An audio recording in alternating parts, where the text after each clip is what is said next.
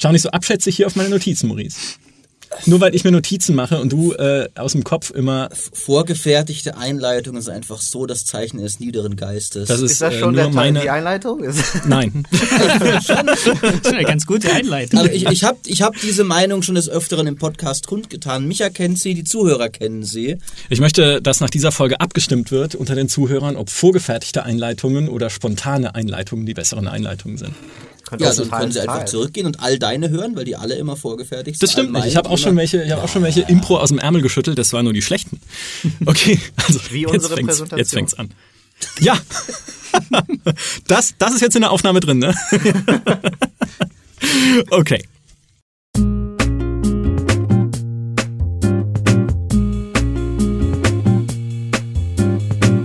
Liebe Podcast-Gemeinde, ich hoffe, ihr habt den Champagner kalt gestellt und die Partyhüte gespitzt, denn hier ist sie endlich ganz offiziell die 100. Hauptepisode des GameStar Podcasts. Das heißt, äh, Specials und Ableger wie Hinter den Pixeln nicht mit eingerechnet. Und okay, streng genommen ist das trotzdem die 101. Folge, weil wir damals ja mit Folge 0 angefangen haben. Aber es ist wie bei The Witcher 1, den Anfang kann man echt vergessen. Und damit wären wir beim Thema. Zur Feier dieses besonderen Jubiläums haben wir nämlich besondere Gäste an die Mikrofone gelockt, die wir schon lange einladen wollten. Und jetzt hat's endlich geklappt. Ich begrüße sehr herzlich hier live in unserer Münchner Aufnahmekammer Philipp Weber, Senior Quest Designer bei CD Projekt. Ja, hallo, freue mich natürlich sehr hier zu sein. Jetzt freue ich mich ein bisschen weniger, nachdem ich dies, das über Witcher 1 gehört habe, natürlich. Ich stelle es gleich klar, was damit gemeint Okay, ist. okay, es Wir haben uns vorhin nämlich schon. noch, wir haben schon kontrovers diskutiert, Maurice und ich, wie wir diesen Podcast einleiten. Zunächst lass mich den zweiten Gast begrüßen, der uns zugeschaltet ist über das moderne Wunder der Datenfernübertragung aus Berlin, Miles Toast, Level Designer bei CD Projekt. Hallo Miles. Hallo, ich freue mich natürlich auch hier zu sein. Mir ist das alles völlig egal, ich habe nicht an Witcher 1 gearbeitet. Äh, deswegen fahren Sie fort. Und dann wäre noch der zweite Weber in dieser Runde, der einzig wahre und famose Maurice Weber. Ja, das ist ja die beste Verbesserung für den hundertsten Podcast, die Weberzahl zu verdoppeln in diesem Podcast. Stimmt. Was könnte man sich mehr wünschen? Äh, aber ich meine, Philipp, du warst ja auch nicht bei Witcher 1 schon dabei, oder? Das heißt, es ist für dich hier Firmenstolz, den du hier... Äh, Ja, genau. Und naja, Witcher 1 war auch immer wieder so ein bisschen mein äh, Lieblingsspiel. Das muss man immer ein bisschen verteidigen. Von daher bin ich immer sehr protektiv. der Micha ist hier da bekannt dafür, Meinungen zu äußern, die halt nicht immer so ganz koscher sind. Ja, ja, ich bin, der, ich bin jetzt der Kontroverse. Natürlich. Ja, ja, okay. Nein, nein, was ich damit meine ist, Witcher 1 war natürlich fantastisch, aber der Anfang von The Witcher 1, der war mit dem Dorf und den Hunden und der Hexe Ah. und so. Da, über den kann man diskutieren, finde ich. Danach wurde es fantastisch. Was für ein großartiges Rollenspiel. Sehr gut. Da gibt's nix. Ich habe sogar eine kleine Anekdote zum Anfang von Witcher 1. Ja, leg- Der ganze los. Prolog in Kermoren. Übrigens, wir haben den neuen Quest-Designer seit einem halben Jahr. Und der hat in Witcher 3 den ganzen Prolog aus dem ersten Witcher nachgebaut und im Internet veröffentlicht. Kann man auch auf YouTube sehen. Also ist eine gute Empfehlung. War, war das seine Bewerbung oder hat er das dann Äh, bei euch nö, hat er gemacht? einfach zum Spaß gemacht. Aber Ah. ich habe ihn dann mal angeschrieben, habe mir gedacht, hm, vielleicht kann der ja sogar was. Warte, Moment. Also Witcher 3, das aus Witcher 1. So rum, ja? genau, so rum. Wahnsinn. Nicht Mit schlecht. welchen Tools? Tja, er hatte sich so ein bisschen selber zusammengebaut. Das ist ja Wahnsinn. Da hat er eure Server gehackt äh, und Ja, ja. eure Tools. Äh, So ein paar Leute waren ein bisschen nervös. Wäre er nicht der Erste. Aber ist das nicht auch, äh, dem fühlst du dich ja wahrscheinlich auch verbunden, weil du ja auch, glaube ich, bisschen so dazugekommen bist, dass du auch ursprünglich Modder warst, oder? Ja, genau. Aber mir fiel es dann vielleicht noch ein bisschen einfacher als ihm, weil für Witcher 2 habe ich dann tatsächlich mit dem Modding-Tool gearbeitet. Und das war dann das, wo die äh, Firma mich entdeckt hat und mich angeschrieben hat. Ja, wenn wir doch schon bei den Einstiegsgeschichten sind, Miles, wie bist du dazu gekommen? Wie kommt man denn überhaupt zu CD-Projekt? Oh. äh, ja, ich glaube, also ganz am Anfang war bei mir auch, also ich, ich habe jetzt nicht als Witcher-Modder angefangen, sondern aber mein Weg in die Industrie selber fing quasi auch als Modder an. Und zwar damals äh, für Warcraft 3 habe ich Maps gebaut. Das, das war immer besonders cool. Auch heute, umso mehr habe ich mich drüber gefreut, dass äh, eben vor kurzem gar nicht so lange her ist, dass äh, Warcraft 3 Remaster angekündigt worden ist. Oh ja. Also hat einen sehr besonderen Platz in meinem Herzen, weil da ist mein echter Anfang. Und dann habe ich irgendwann ähm, äh, darauf, also das war halt so der Moment, wo ich auch gesagt habe, hey, Games, das muss. Und dann habe ich äh, irgendwann darauf äh, studiert in Berlin, eben einen Game Design Studiengang. Äh, und dann war das, glaube ich, was war das? 2013, äh, nee, 2012 habe ich CD Projekt Leute, den Michał Nowakowski damals auf der Covades hier in Berlin getroffen, äh, Studentenprojekt gezeigt und er meinte halt so, hey, cool, ähm, wir sind jetzt hier demnächst auf der Gamescom, komm doch mal dahin und wir, wir, wir suchen halt Leute für unser nächstes großes Projekt. Und ich saß dann da, guck ihn so an und frag, Witcher 3? Und er so, ah, vielleicht. vielleicht, Zwinker, Zwinker. Ähm, und ja, dann sind wir halt zur, zur Gamescom gefahren und ich habe mich da eben am Recruitment Booth, der witzigerweise damals dann tatsächlich auch über die Making Games mit, mit Heiko ähm, da gelaufen ist. Mhm. Und ja, dann habe ich mich mit den CD Projekt Leuten unterhalten und lange Rede kurzer Sinn, dann äh, am, ich weiß es noch ganz genau, am 7. Januar 2013 äh, habe ich dann angefangen. Da, dann hast du, dann haben wir jetzt ja fast mit diesem Podcast dein Jubiläum eingefangen. Tatsächlich, ja. Ähm, jetzt sechs Jahre bin ich jetzt dabei. Nicht wow. schlecht. Ich meine, das ist ja schon, würde ich mal sagen, ein respektabler Lebenslauf. Studium und dann aus dem Stand Weltdesigner für eigentlich die beste Spielwelt der letzten zehn Jahre oder wenn man großzügig ist sogar noch länger. da kannst du ja danach, ich meine, du bist jetzt immer noch da, aber du könntest dir ja im Grunde eigentlich auch wahrscheinlich ja. aussuchen, wo du arbeitest, oder? Ach so. Also ich meine, ich meine, also jeder, jeder, jeder, jedes Ubisoft-Studio oder sowas, wenn du ankommst, ja, ich habe direkt angefangen mit Witcher 3, würde einen doch mit Kusshand nehmen, oder? Ja, also ich, ich glaube jetzt, ohne mich da jetzt weiter aus dem Fenster lehnen zu wollen, dass es äh, daran nicht liegen soll. Ähm, wirklich, wenn es um die, die, ich sag mal, die Jobmarkt für mich geht. Ähm, aber äh, ich meine, dann arbeiten wir jetzt halt an Cyberpunk und das ist einfach so, ich sag mal, als Entwickler selbst macht es einfach einen Heidenspaß, ja, auch so Limits zu pushen und wirklich äh, bei, im Studio hat man schon ein, ein großes Maß an kreativer Eigenfreiheit, um seine Ideen zu verwirklichen. Und äh, insofern ist äh, habe ich mich da wirklich noch gar nicht so umgesehen. Also der Gedanke ich, kam äh, mir kann dir übrigens nur gleich wegen aus dem Fenster lehnen, kann ich dich beruhigen. In diesem Podcast glauben wir nicht an falsche Bescheidenheit. Ach so, ich dachte, ich dachte, du willst sagen, in diesem Podcast sind wir ja unter uns. Das heißt, wir können, wir können das auch, aus dem das Fenster auch. Lehnen, also wenn du auch über Cyberpunk jetzt reden willst, so in unserer privaten kleinen Runde hier, genau. die nicht publiziert wird, ja, also Re Release, Endgegner, wir sind für alles offen, was. ja, ich, ich sitze ja hier in München, ich kann den PC direkt ausmachen, falls irgendwas passiert. du, du trittst ihn einfach um. Du hast auch was zu trinken hier, du schüttest es dann einfach hier drüber. Ja. Aber der Philipp sitzt am weitesten weg vom PC. Er muss erstmal noch an Micha und mir vorbei, wenn er den Stimmt, ausschaltet. Das ist, das ist taktisch, das taktisch so gewählt. Ja, ist alles, ist alles Taktik. Ja, meins, weil du gerade gesagt hast, ihr macht es mit Leidenschaft und mit großem Spaß. Ähm, da fällt mir eine Anekdote ein, die ich äh, mit äh, CD-Projekt und mit dir verbinde. Also ich verbinde mit CD-Projekt sehr viele Anekdoten, weil ich ja auch schon oft bei euch war in Warschau und ähm, vieles erlebt habe, sage ich mal vor Ort, viel Witziges auch.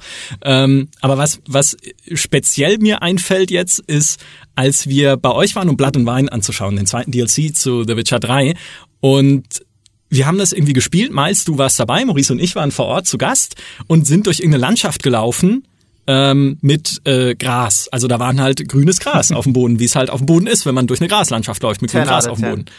Und ich weiß noch, wie du daneben saßt, dieses Gras gesehen hast und gesagt hast, was ist das denn bitte? Das sind doch nicht alle Grassorten, die da eigentlich sein müssten. Oder da fehlen irgendwie noch weiße Blumen oder so. Und Boris und ich saßen mit großen Augen vor dem Bildschirm und gedacht, wie toll das ausschaut. Und dann sagst du, nee, also so ein Müll. Also so ein Müll hast du natürlich nicht gesagt, aber ich fand das, ich fand das so äh, so bemerkenswert und habe dann auch gedacht, ich muss den Miles mal fragen, ist es denn, wo setzt man denn da die Grenze? Oh. das, das, kommt auch teilweise auf den Entwickler drauf an, den man da fragt. Ähm, aber ja, für uns ist es halt, also ich glaube, also als Entwickler sitzt man generell ja viel, viel näher an dem Projekt dran. Ja?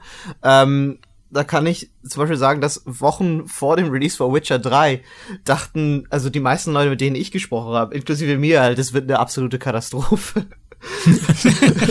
ähm, weil du sitzt halt, du arbeitest wochenlang, monatelang an, an, äh, an deinen Baustellen und die siehst du halt auch, ja. Also es ist halt an, an bei kreativen Arbeiten wirst du halt nie fertig. Und du arbeitest und arbeitest und, und siehst dann wirklich, ähm, wie es besser wird, aber du siehst halt auch immer alle Fehler.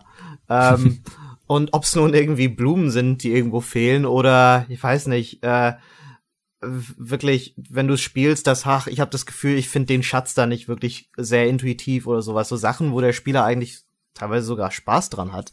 Ähm, irgendwas gibt's immer, wo, wo man schrauben muss. Und das ist einfach, ich glaube, wo man die Grenze zieht, liegt letztendlich daran, ähm, für uns ähm, in Sachen Glaubwürdigkeit. Ja, also äh, wir haben einen sehr hohen Qualitätsstandard, wenn es an die Glaubwürdigkeit unserer Welt kommt. Ähm, und ich sag mal jetzt so, wenn ich eine Wiese habe, da ist halt eben auch Unkraut drauf. Ja, da wächst nicht nur Gras in der Regel, ähm, sondern eben auch allerlei an anderen Pflanzen.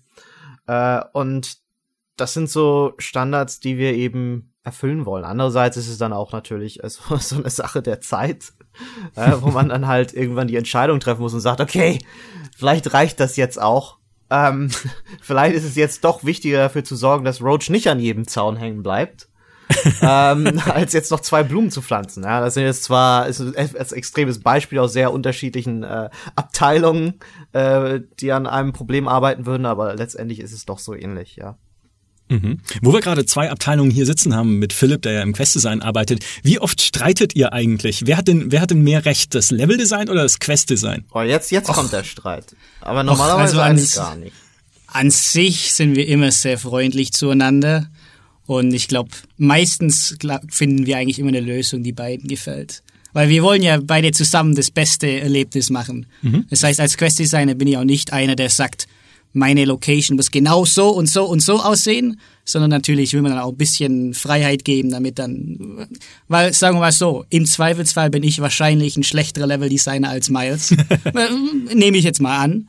Äh, und deswegen lasse ich dann natürlich auch noch ein bisschen Freiheit. Mhm. Immer diese Entwickler, die uns Harmonie hier vorgaukeln. Naja, das ist aber, so vorbei. aber das, das ist, ist ja so schlimm. So, dass, äh, wir haben ja echt ein gutes Beispiel, weil Philipp und ich haben schon an einigen Quests zusammengearbeitet. Ähm, ja. Jetzt äh, äh, sowohl an, an Witcher, bin ich der Meinung, als auch, äh, korrigiere mich, ich weiß es gar nicht mehr. Und äh, als auch in Cyberpunk auf jeden Fall. Und das war eigentlich immer recht harmonisch. Äh, also ich glaube, das liegt natürlich auch immer an den Menschen, die hier zusammenarbeiten, aber jetzt an den Quests, an denen ich gearbeitet habe und mit den Quest-Designern, mit denen ich zusammengearbeitet habe, bisher hatte ich eigentlich keine, keine wirklichen Probleme. Da sind, ist man immer recht schnell auf einer Augenhöhe, was, was die Idee angeht. Und ähm, sobald man das so geschafft hat, ich sag mal, zu verstehen, wo die Reise hingehen soll, verfällt man doch sehr eher ins so gegenseitige Gehype und dann so, oh, dann können wir das noch machen, damit das besser auf die äh, zu, äh, zur Wirkung kommt und hier, lass uns das doch noch machen und so. Also das ist schon. Ja, und das ist auch so eine Sache, zum Beispiel, äh, wenn es jetzt speziell zu Miles kommt.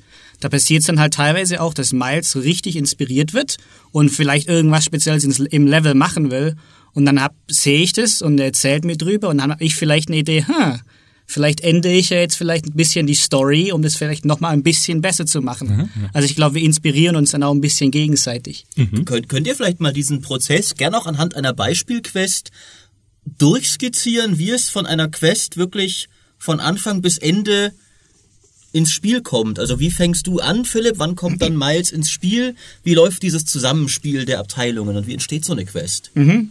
Also ich kann mal sagen, äh, für ein Quest-Designer fängt es auf zwei verschiedene Arten an. Also bei einer Main-Quest haben wir natürlich die, sagen wir mal, Hauptstory, die schon so kurz geschrieben ist. Das heißt, bei einer Main-Quest kriege ich oft vielleicht so fünf Sätze, was ungefähr passieren soll. Wo fängt sie an? Wo hört sie auf? Vielleicht soll das zu dem Charakter passieren und vielleicht soll er das bestimmte Ding kriegen. Und wir wollen vielleicht, dass du dahin gehst.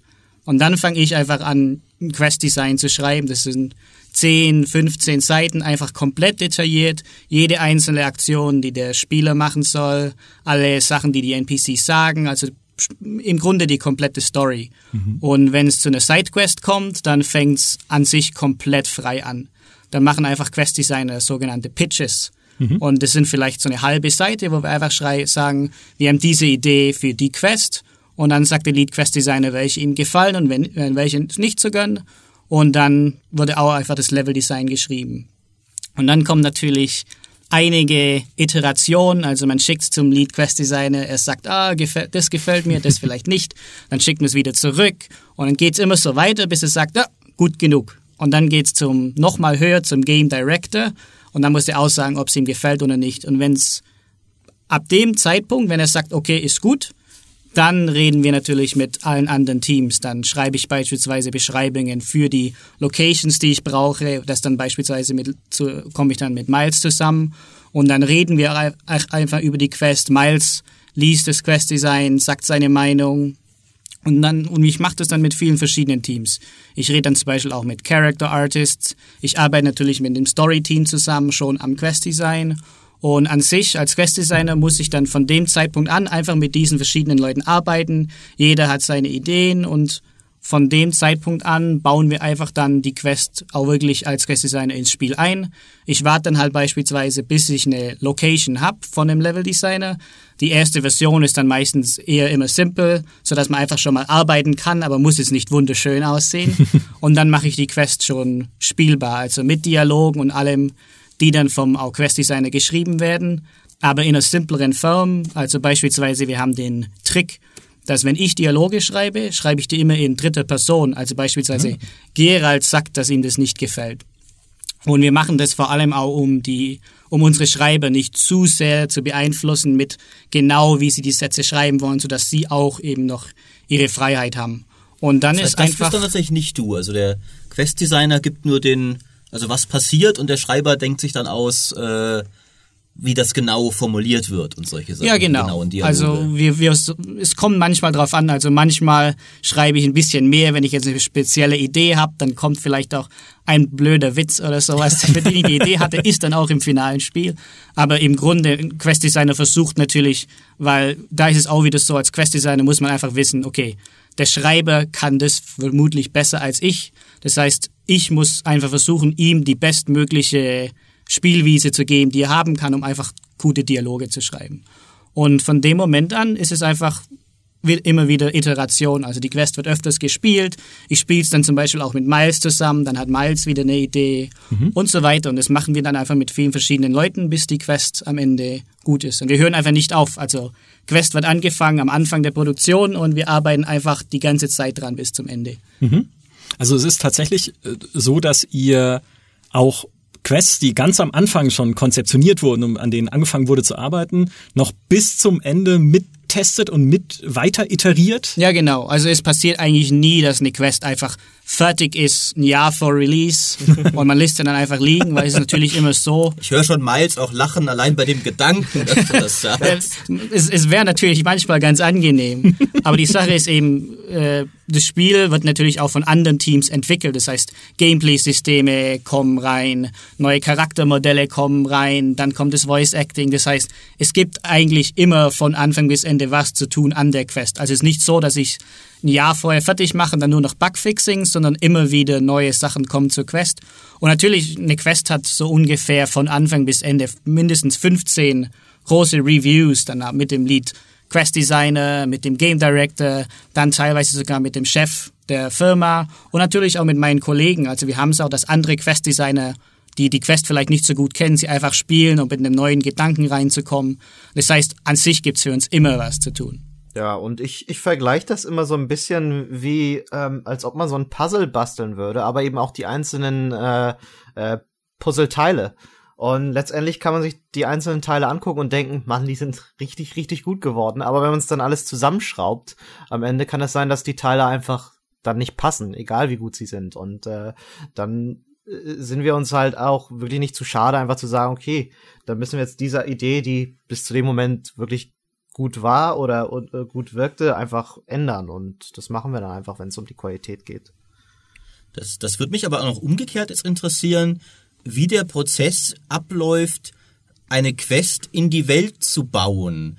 Ist das so, dass dann, was weiß ich, Philipp sagt hier, diese Quest fängt in der Höhle an, ich brauche später noch ein Haus und dann geht Gerald über einen Berg oder sowas. Das klingt richtig und, cool, ich würde spielen wollen. also nur um dann, das mal zu pitchen jetzt. Und dann baut Miles, sage ich mal, diese Höhle als unabhängiges Ding und guckt dann, oh, hier haben wir irgendwo noch einen leeren Spot in der Welt, wo Platz für diese Höhle wäre?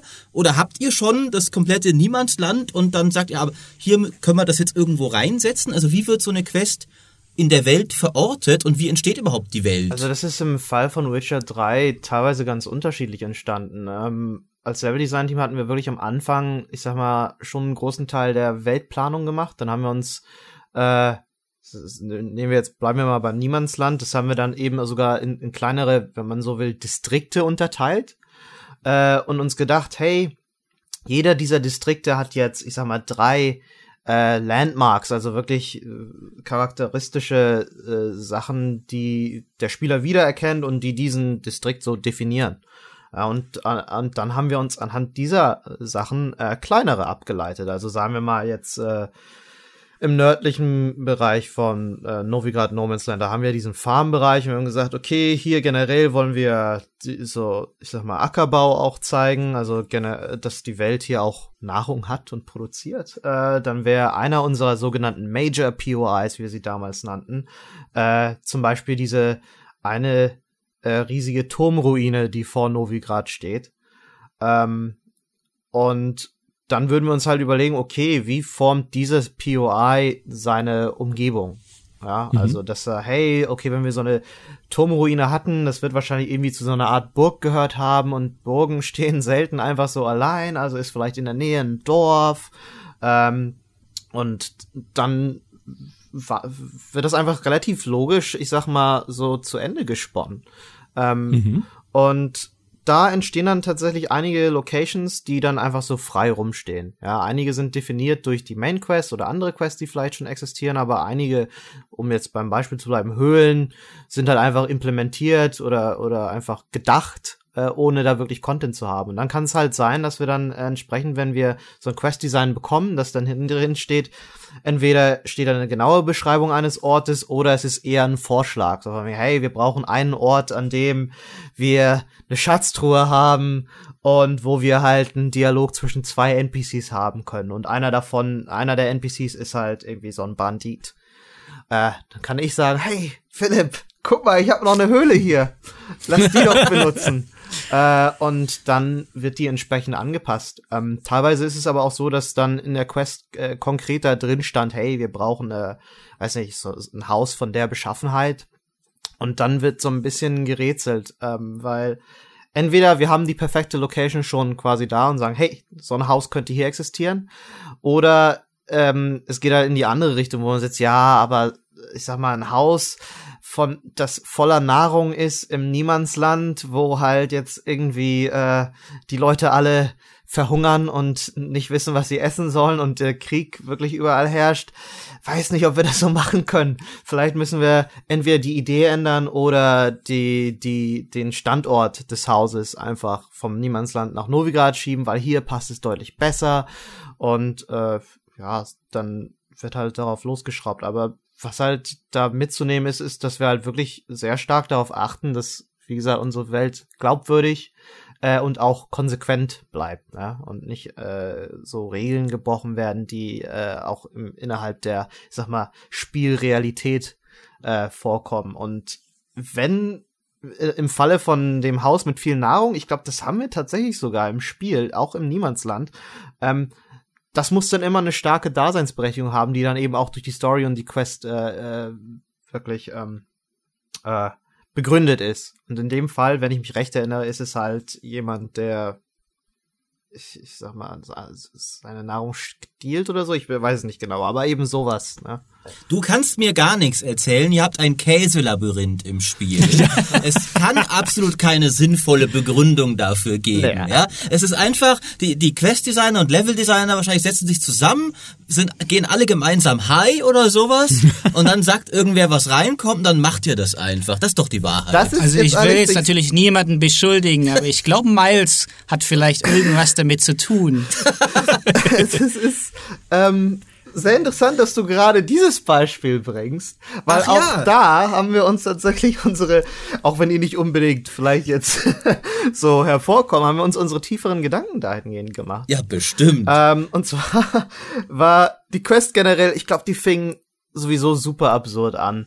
Ähm, äh, als äh, das das war interessant, weil diese Quest anders entstanden ist, oder die Locations auch anders entstanden ist als die meisten Locations. In dem Fall. Das wundert mich jetzt irgendwie gar nicht. In dem Fall war es tatsächlich so, dass der Quest-Designer dahinter tatsächlich die Location ähm, aufgrund von Zeitmangels von unserem Team einfach schon mal so selber gebaut hatte, aber wirklich nur mit unseren Bauteilen. Wirklich das, das absolut simpelste äh, äh, Ding. Und es war wirklich nur so eine Einraumhöhle, in der letztendlich äh, eine Reihe von Aktionen stattfanden, die dann eben lustige Gegenreaktionen hatten. Also, ich meine, das Simpelste kann man sich vorstellen, dass man halt irgendwie ein Tor geöffnet hat oder einen Knopf gedrückt hat und dann kamen Disco-Lichter irgendwie in der ersten Version. Bei einem hat es dann auch mal Käse gehagelt oder so und diese Käse-Idee ist halt irgendwie so hängen geblieben. Und ähm, der, den Beigeschmack, den wir halt so hatten, als wir es so gesehen haben, war halt so, ja, okay, das ist ziemlich absurd. Lass uns doch einfach mit dieser Absurdität äh, weitermachen und einfach mal gucken, wo das hinführt. Und äh, das war halt eine dieser Quests, wo es sehr leicht war, sich ähm, gegenseitig aufzuhypen und diese Absurdität auf ganz andere Level zu bringen. Und ähm, ich weiß nicht, für jeden, der diese Quest, äh, im Englischen heißt sie of Darien Darkness, ähm, gespielt hat, wird merken, dass es nicht bei dieser Einraumhöhle geblieben ist, sondern es ein doch am Ende relativ großes Dungeon geworden mhm. ist. Ähm, mit eigenem äh, Custom Loot und allem. Also am Ende kriegst du ja das Schwert der Emmentaler, ähm, wenn ich mich recht entsinne. Und Natürlich. Also mhm. wirklich sehr, sehr gut. Wir haben sogar unser eigenes Monster bekommen. Ein, äh, ein, einen dieser Foglings, äh, heißen die immer noch Foglings oder Foglets? Philipp, hilf mir. Wie heißen die Gegner im Deutschen? Ich glaub Foglet. Äh, ne Nebling sind sie doch. Ja, ja ne heißen die Deutschen ja, Nebling? Genau. Okay. Ähm, ich glaube auf Englisch dann Foglet, ne? Mhm. Ja, ja, da lange Zeit während der Entwicklung Fogling genannt. Ah. Er ist relativ spät zu Foglet geworden. Ähm, deswegen ist das da haben bei sich bestimmt auch Leute sehr lange Gedanken gemacht. Ja. Oh ja. tatsächlich. Ähm, und äh, ja, jedenfalls haben wir einen mit so, mit, anstatt diesem weißen Nebel hat er so gelblichen Nebel, weil natürlich ist er Kiese. Ne? äh, und wir haben uns wirklich dahinter gesetzt und auch gedacht, so, okay, ja, jetzt wollen wir halt diese Käsegeschichte machen. Jetzt lass uns das aber so ein bisschen in dieser Witcher-Welt verankern. Also haben wir uns wirklich hingesetzt und haben mal geguckt, okay, äh, Käsemagie, gibt's das? Ja, also wir, die, die Käseidee Na, pass auf, der Gedankengang war, also wir hatten nicht von vornherein gesagt, okay, das wird jetzt alles mit Käse, sondern eher so, ähm, die Käseidee war da, was kann man damit machen? Und dann kam, ich glaube, das war sogar ich, ähm, der Gedankengang war folgender. Okay, wenn Pyromancy, ähm, die äh, im, im klassischen Sinne die Zukunft aus dem Feuer lesen ist, dann muss es doch bestimmt auch irgendwas mit Käse oder so geben oder mit, mit das Nahrungsmitteln. Das ist nur logisch, weil mit Nahrungsmitteln. Also ja, und du wirst lachen. Tyromancy ist der Begriff dafür. Aus ähm, und den haben wir uns nicht ausgedacht. Aus eben, dass du halt wie bei Asterix, ja, dass die Leute aus Innereien oder so die Zufuhr nur halt aus der Beschaffenheit von Käse. und dann haben wir halt gedacht, okay, wenn es das im echten Wo Leben, wurde das praktiziert? Das weiß ich nicht mehr genau, aber Wikipedia sagt, es gab. So, nein. Wahrscheinlich ähm, in der Schweiz. Bestimmt. Wir können gleich mal googeln. Ihr habt ja einen PC da. Äh, Tyromancy. Und wir haben uns gedacht, okay, wenn es das in Realität gibt, dann überlegen wir uns doch mal, wie sieht der Sprung aus, wenn wir in der Realität Pyromancy haben und das ist eigentlich nur, ja, du guckst in die Flammen und guckst, oh, die Zukunft ist so und so, aber in RPGs ist es, jetzt kann ich mit Feuerbällen rumschmeißen. Wie übersetzt sich Tyromancy im echten Leben in die eigentliche Fantasy-Welt? äh, und dann haben wir, halt, okay, wir wollen jetzt nicht, dass irgendwer mit geschmolzenem Käse rummacht, aber die Idee dahinter zwischen diesem Estate ist ja, dass ähm, das, äh, dieses Anwesen, über das man letztendlich in dieses Käse-Dungeon kommt, ursprünglich einem äh, Magier gehörte. Äh, Aramas heißt er, glaube ich. Aramas. Ähm, Fun Fact ist wohl übrigens Danish Markevit, äh, der Quest-Designer, einer seiner äh, Pen-and-Paper-Charakter gewesen. Da kommt mhm. der Name her. Das ähm, ist ja oft so. Ja, genau. Bei Baldur's Gate sind auch ganz viele Charaktere aus einer Pen-and-Paper-Kampagne von, von BioWare gewesen, Von Chainsaw Olin. Ja, genau. ja. Ja. Hm. ja, und jedenfalls haben wir uns dann da, äh, hat, haben wir uns gesagt, okay, dann war der eben mal ein Tyromancer. Und ähm, der wurde das halt dann so äh, sein sein Estate, ich glaube in der Ingame Story ist tatsächlich so, also das kann man anhand von Notizen und so finden, wurde halt dann äh, ich sag mal von der von dem Äquivalent der Inquisition dort, ne, äh, geradet und niedergebrannt, aber sein geheimes Forschungslabor nie gefunden, weil das halt entsprechend auch äh, ne, durch Magie abgeriegelt ist.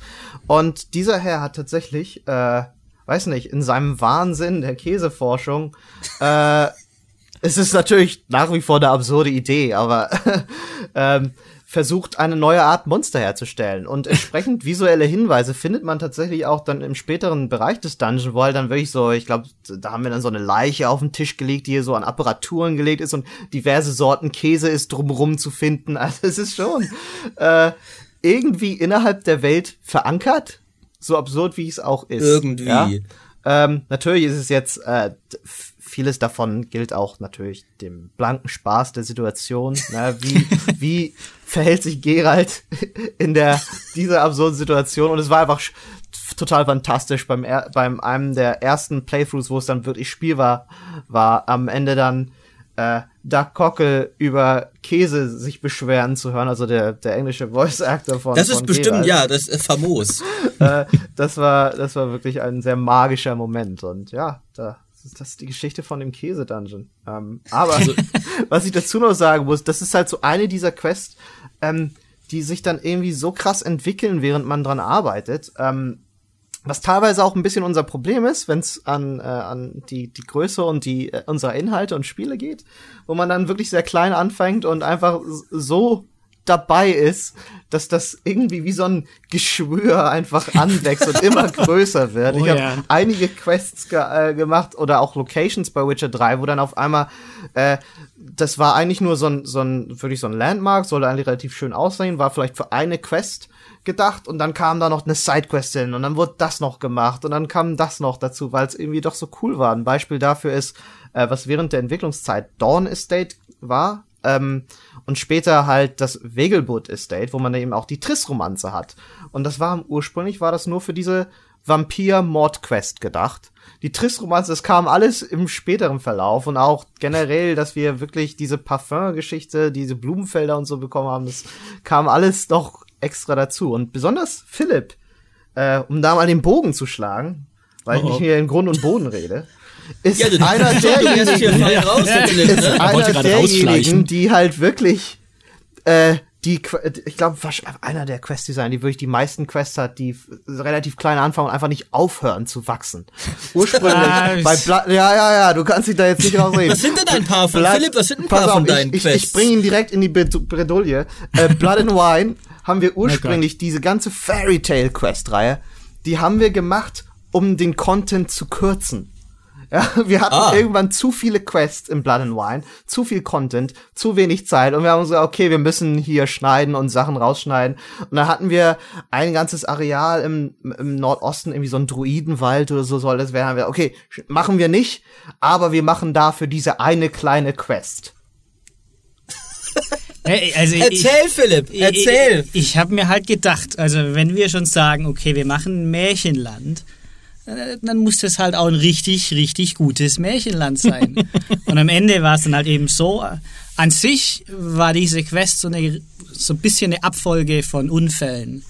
Also am Anfang, wie Miles schon gesagt hat, sollte eine ganz andere Quest sein, wurde dann entschieden, aha, ist vielleicht schon wirklich ein bisschen zu viel, lass uns vielleicht doch was anderes machen. Okay, Märchenquest. Alles klar, machen wir eine Märchenquest. Und dann ist es halt einfach so ein bisschen immer wieder gewachsen. Also Eskaliert. beispielsweise, das kann man auch so sagen, aber muss man auch sagen, ist nicht alles meine Schuld. Ich habe Ah, natürlich hab ein gutes Beispiel. Äh, zum Mais Beispiel ist schuld, natürlich. ja. Äh, In der Mitte des Märchenlandes ist ja Rapunzels Turm. Und ursprünglich habe ich nur gedacht, ah, okay, eine kleine Szene, vielleicht einen kleinen Witz, sagen wir, das ist ein Turm und der Rapunzels Zopf hängt runter. Und weil es natürlich Witcher ist und es alles ein bisschen dunkler sein muss, habe ich mir gedacht, wäre ganz lustig. Du willst am Zopf hochklettern, aber wenn du ihn an, anfasst, dann kommt der ganze Zopf runter mitsamt dem Schädel von Rapunzel, weil die ist natürlich schon vor langer Zeit verhungert. Aber dann sagt mir unser Cinematics-Team, oh, ist vielleicht ein bisschen schwer, das zu animieren, wie dieser Zopf so runterkommt. Vielleicht hast du eine andere Lösung. Dann gesagt, okay, gut. Dann gehen wir eben zu Rapunzel hoch und ah, vielleicht. Du hättest ja auch sagen können, es ist ja nur ein kleiner Witz, dann machen wir ihn halt nicht. Nee, nee, nee, nee, nee. Also so, so machen wir das nicht. Das sind nicht wir. Nee, aber dann habe ich mir gedacht, vielleicht, also ist sie dann ein Wraith, bekämpfen wir sie einfach. Aber wie sich dann natürlich hat, war gerade einer bei uns im QA, wollte Gameplay-Designer werden und die wollten testen, was er denn alles machen kann. Und dann haben sie entschieden, okay, als sein Test, er soll den Rapunzel-Kampf machen.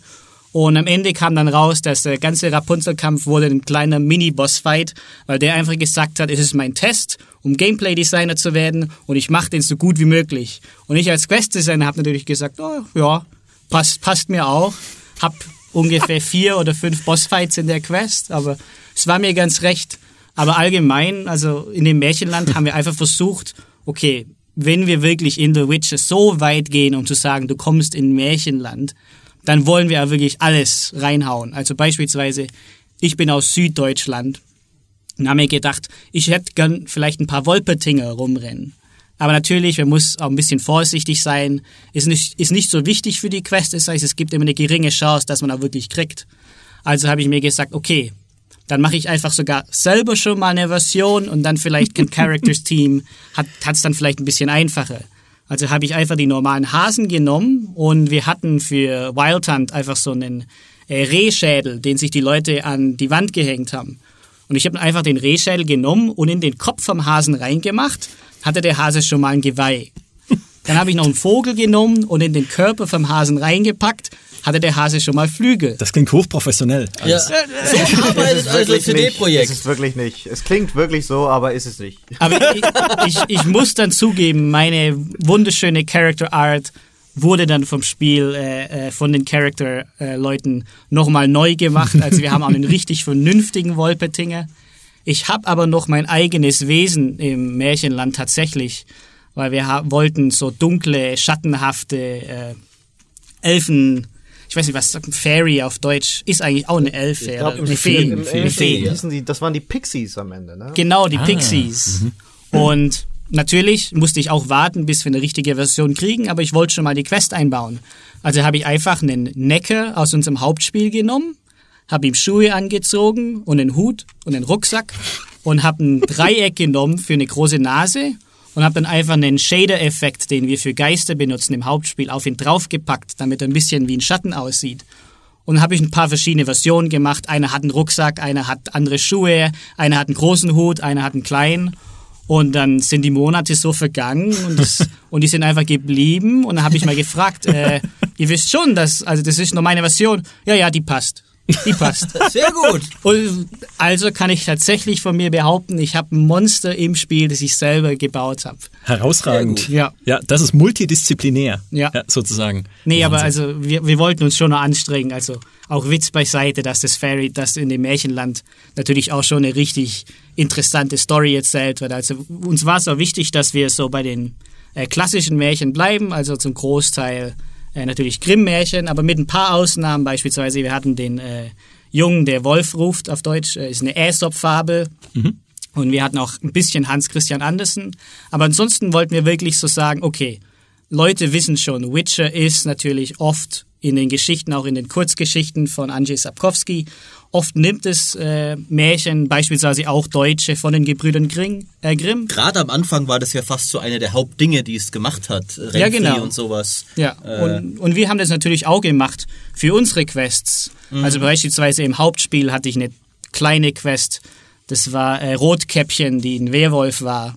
Und Stimmt. haben wir natürlich auch immer so ein bisschen gemacht. Aber da habe ich gesagt, okay, wenn wir es wörtlich machen, ist natürlich auch nah dran, dass Leute vielleicht sagen, oh, ist ein bisschen zu viel, ein bisschen zu albern. Also es war dann schon ein bisschen schwer, da die Balance zu finden. Aber ich glaube, am Ende haben wir einfach so viel wie möglich reingepackt, damit die Leute Spaß haben. Haben sogar noch eine kleine Sidequest reingepackt, wo man eine Gans folgen muss. Also ich glaube, es ist ganz süß geworden. Ja, und also ich muss, ich muss vor allem. Man muss ja sagen, dass letztendlich, wie gesagt, der Plan war, Content zu schneiden und allein flächenmäßig von dem, was wir geschnitten haben, ist dieses Fairy Tale Land irgendwie sehr viel größer geworden. Aber ich meine, ich muss da jetzt auch mal ein bisschen Kritik anbringen. Wer ist denn auf diesen unsäglich dummen Plan gekommen, zu sagen, wir haben so einen völlig ordinären Druidensumpf um uns Arbeit zu sparen, machen wir ein komplett neues Märchenland. Ich kann mir überhaupt nicht vorstellen, wie das auch haufenweise neue Assets und sehr viele Ja, interessante also- Ideen begehen wird, die viel aufwendiger sein werden, einfach noch einen blöden Sumpf irgendwo dran zu hängen. Wahrscheinlich sind wir einfach nicht sehr gut in dem, was wir machen.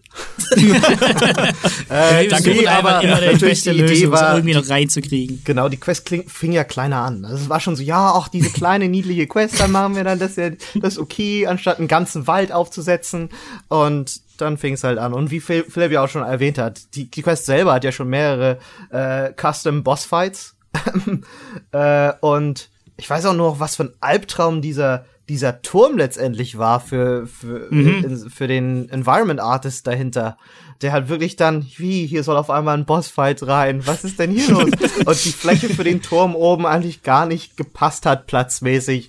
Und generell die Proportionen von dem Turm waren ja auch schon seltsam, weil es dieser Fantasy-Turm da aus, aus Rapunzel fast ist, ne? Und äh, Der sieht aus wie der aus Tangled, ne? Aus dem, aus dem Film auch. ja, der war tatsächlich auch eine Inspiration, aber architektonisch ist es halt, wenn du dann auf einmal drin steckst und Geralt in der Third-Person-Kamera da durchstecken sollst, absoluter Wahnsinn, ne? Also die, die, die Größe, die sich eigentlich wirklich gut anfühlen würde für ein Spiel, sieht halt aber aus der Distanz absolut seltsam aus. Also wirklich bizarr, müsste riesig sein. Und deswegen war das halt so ein Kompromiss und es war eigentlich ganz gut auch für uns, dass die Proportionen von dem Turm so nach oben hin deutlich größer worden sind. Aber letztendlich eine Fläche für ein für einen Bossfight in einem kleinen äh, Turmkämmerchen zu machen, war dann halt schon ein bisschen, bisschen schwierig. Aber äh, am Ende haben wir es, glaube ich, ganz gut geschafft. Jetzt will ich natürlich noch wissen, ob dieser Mensch dann auch Gameplay-Designer wurde, der Rapunzel Natürlich. Sehr Ja. gut. Also la- lass mich kurz, ich war jetzt so lange still, weil ich fasziniert zugehört habe, weil das alles sehr für euch spricht tatsächlich, würde ich sagen. Ähm, ich möchte nur zwei Sachen festhalten. Miles hat die perfekte Überschrift geliefert für diesen Podcast, nämlich CD-Projekt. Wahrscheinlich haben wir nicht so viel Ahnung von dem, was wir tun. Nee, Wir sind nicht so Bitte, gut in dem, was Ich wir bin nicht so tun, gut, er richtig, erst nicht, so Der gut, Entschuldigung. Ja. Aber den einen, also, ja, kurz nochmal.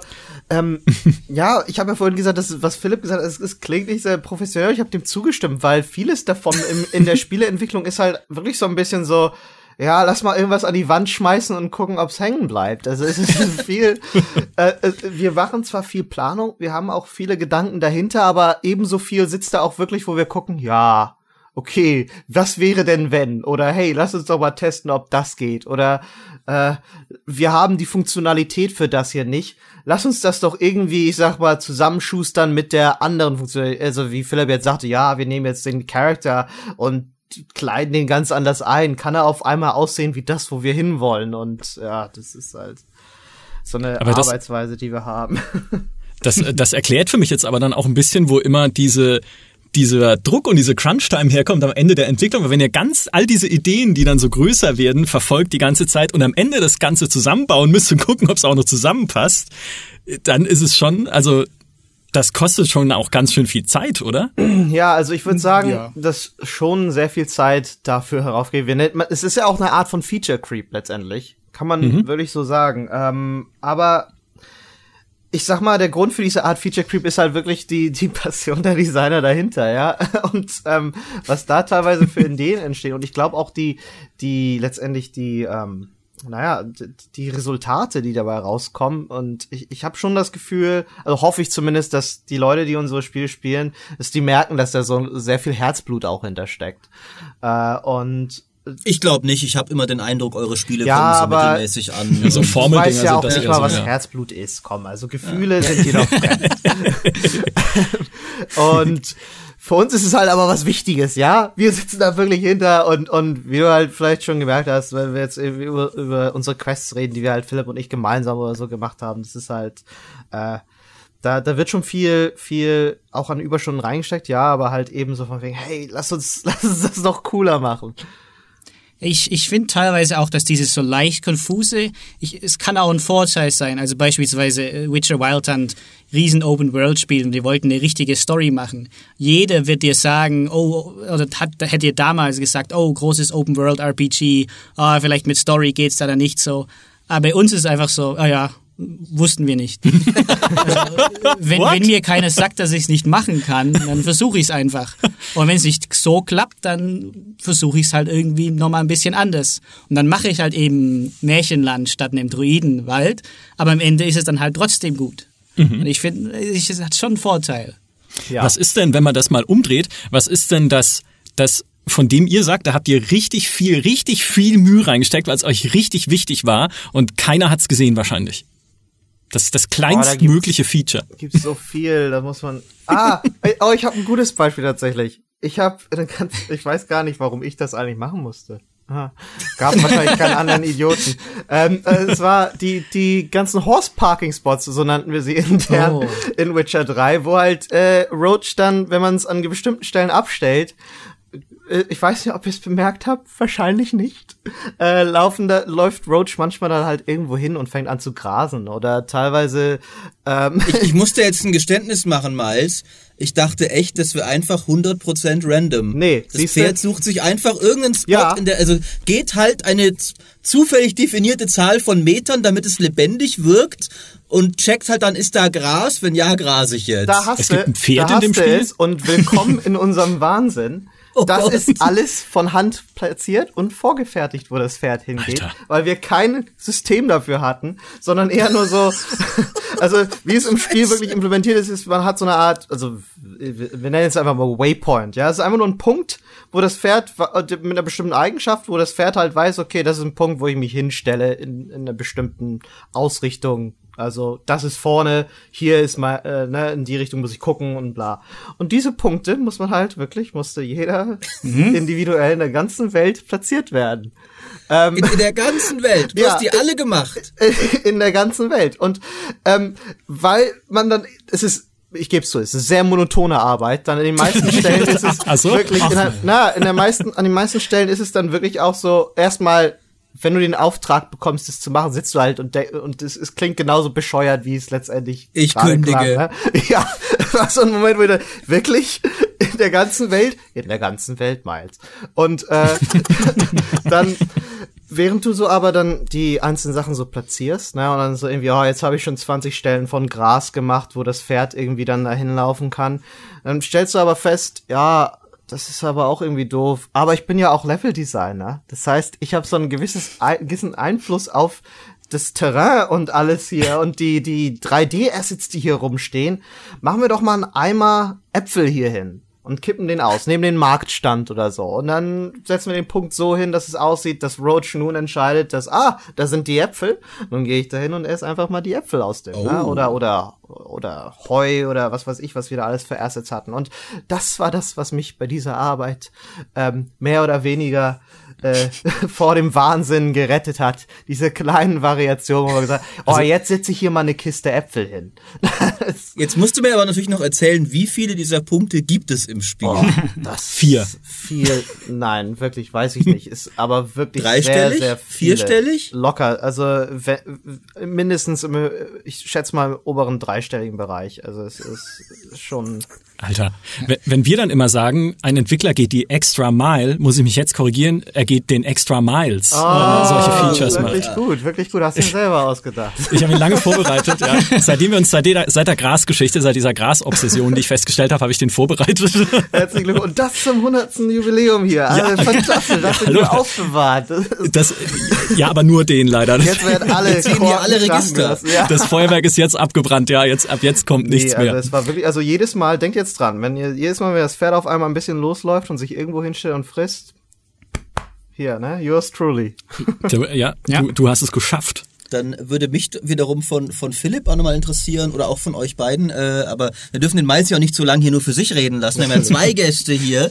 Äh, ob es auch, äh, also wa- was die deine Lieblingsquest war und in die du den meisten Aufwand gesteckt hast, die dann am Ende doch noch gecuttet werden musste. Also Wie oft Oh. passiert das? Es ist auch übrigens, Äh. das hier ist ein Wettbewerb zwischen euch Ja. beiden. Wir führen hier eine Punkteliste, wer cooler ist mit den Sachen, die ihr Ich- jetzt erzählt. Ich klinge jetzt vielleicht wie ein schrecklicher Mensch, aber ich muss sagen, im Vergl also im Gegensatz zu manchen Kollegen war ich immer sehr äh, glücklich, weil tatsächlich meine größeren Quests sind, ich glaube, haben es wirklich immer alle gemacht. Also, Oh, oh, Glückwunsch, ne, Glückwunsch. aber ich, also man muss teilweise schon auch ein bisschen kämpfen. Also äh, das, das geht jetzt noch mal ein bisschen zurück zu meinen Anfängen. Also ich habe ja äh, in Witcher 2 habe ich Modding gemacht und habe auch meine eigen, mein eigenes Witcher-Abenteuer gemacht.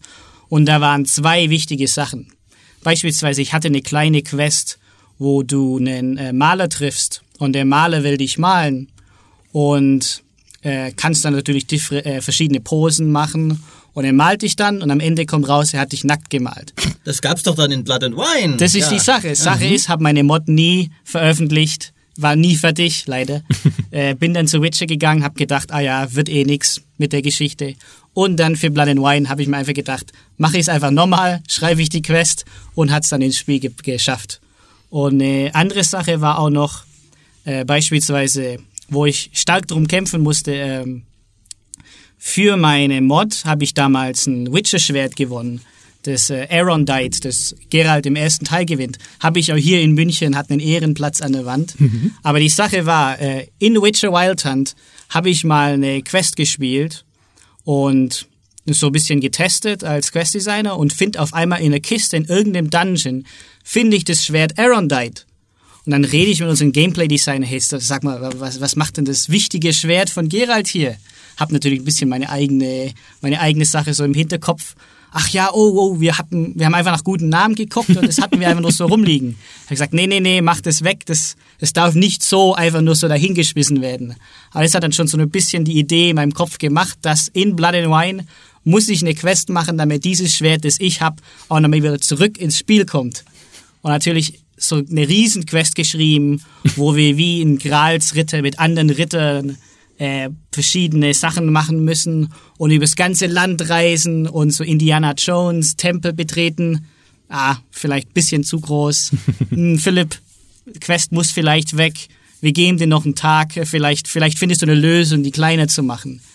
Glücklicherweise hatte ich kurz vorher nochmal über Ultima gelesen, die Ultima-Spielereihe, vor allem Ultima 4, in dem äh, der Spieler die verschiedenen, äh, was heißt das, äh, Virtues, Tugend, also tu, die verschiedenen Tugenden erreichen mussten, habe ich gedacht, hm, wir machen ja schon viele ähnliche Sachen in Blood and Wine. Die Quest kann nur ganz kurz sein. Wie könnte ich vielleicht die ganzen Sachen, die wir in Blood and Wine machen, in die Quest reinpacken? Dann habe ich einfach gesagt, okay, das ganze Spiel zählt einfach, ob du verschiedene Aktionen begehst und es zählt dann in deine Tugenden rein und das ist der Großteil der Quest. Ja. Und dann konnte ich einfach noch diese Quest gerade so noch am Ende reinpacken ins Spiel, wo ich fast verloren hätte. Also es war, war, war ich sehr glücklich drüber. Da muss ich den Clever. Philipp auch nochmal zusätzlich in Schutz nehmen hier, weil ich meine, so arrogant wie es vielleicht auch klingt, dass er sagt, dass viele seiner Quests nicht geschnitten ist, ist auch vieles dem auch, ich sag mal, zu verdanken, dass, wie er schon eingangs so ein bisschen angeschnitten hatte, er wirklich so zwei Schritte weitergeht als die meisten Quest-Designer, in dass er halt viele seiner Ideen schon äh, im, im Anfangsstadium viel, viel weiter bringt als die meisten Leute, indem er halt so extra Zeit investiert und Sachen macht wie, ja, also zum Beispiel diese Sache mit dem Monster, wo er dann halt den Wolpertinger oder was weiß ich da noch zusammengebaut hat. Das musst du halt nicht machen. Du kannst auch einfach in, äh, einfach hinschreiben und sagen, ja, und hier läuft ein Wolpertinger rum. Hier ist ein Referenzbild. ja, aber ne, wenige Leute setzen sich dann nochmal extra hin und basteln den dann mit den wirklich krass limitierten Tools, die man für sowas eben als Quest-Designer hat, ne? weil normalerweise soll sowas vom Character äh, Designer gemacht werden.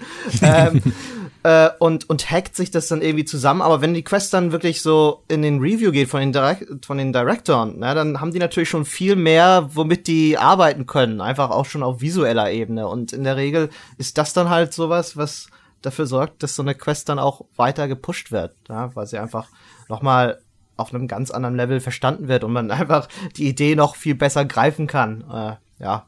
Mhm.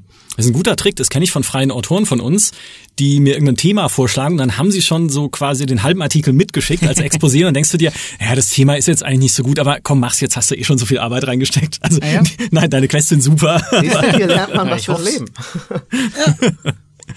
Ja. Spannend. Gab's denn, gibt's denn eigentlich auch für Questdesigner das, was Miles gerade beschrieben hat mit dem Pferdefutterspot, so diese Brot- und Butterarbeit, die man manchmal machen muss? Mm, ja, tatsächlich. Also für äh, Wild Hunt speziell äh, Großteil der ganzen Communities, also alle Leute in den Dörfern, Städten, Tag- und Nachtwechsel haben äh, nur zwei Questdesigner gemacht. Mhm. Es war äh, deutsche Questdesignerin Sarah und ich und dann noch später sind noch ein paar dazugekommen, aber wir mussten jetzt, sag mal, für den Großteil der Produktion mussten wir das ganze Spiel stemmen. Und es ist natürlich so, wie Miles vorher auch gesagt hat, teilweise schon so ein bisschen ermüdende Arbeit. halt jeder einzelne Bauer muss halt wirklich morgens aufstehen, isst vielleicht ein bisschen Frühstück mit seiner Frau, geht aufs Feld, muss verschiedene Sachen auf dem Feld machen, geht vielleicht am Abend in die Taverne, geht dann wieder äh, zurück zur Frau und um sich dann selber den Spaß zu machen, macht man natürlich auch kleine Geschichten. Also beispielsweise in Skellige gibt es das äh, Dorf äh, Firestar und beispielsweise gibt es da einen Schmied. Und ich habe einfach gesagt, okay, in diesem Dorf gibt es einige Kinder. Und der Schmied, das ist der, der wahrscheinlich am meisten Geld verdient. Das heißt, seine Kinder sind die, die mit den ganzen Spielsachen spielen. Und die anderen Spieler, die haben keine so äh, die anderen Kinder haben oh. keine so tollen Sachen. Und natürlich habe ich ihm gedacht, hm, so ein bisschen ganz schlechte Psychologie angewandt. Vielleicht sind die Kinder dann nicht ganz so gut erzogen, wenn die so, äh, wenn die so immer ihre Sachen kriegen. Und dann gibt's natürlich auch einen Betrunkenen im Dorf, der immer umfällt und schläft und jetzt in einer kleinen Hütte wohnt. Und dann sieht man manchmal die reichen Schmiedekinder gehen hinter die Hütte und werfen Steine auf den Mann. Oh. Und, und lauter so kleine Geschichten.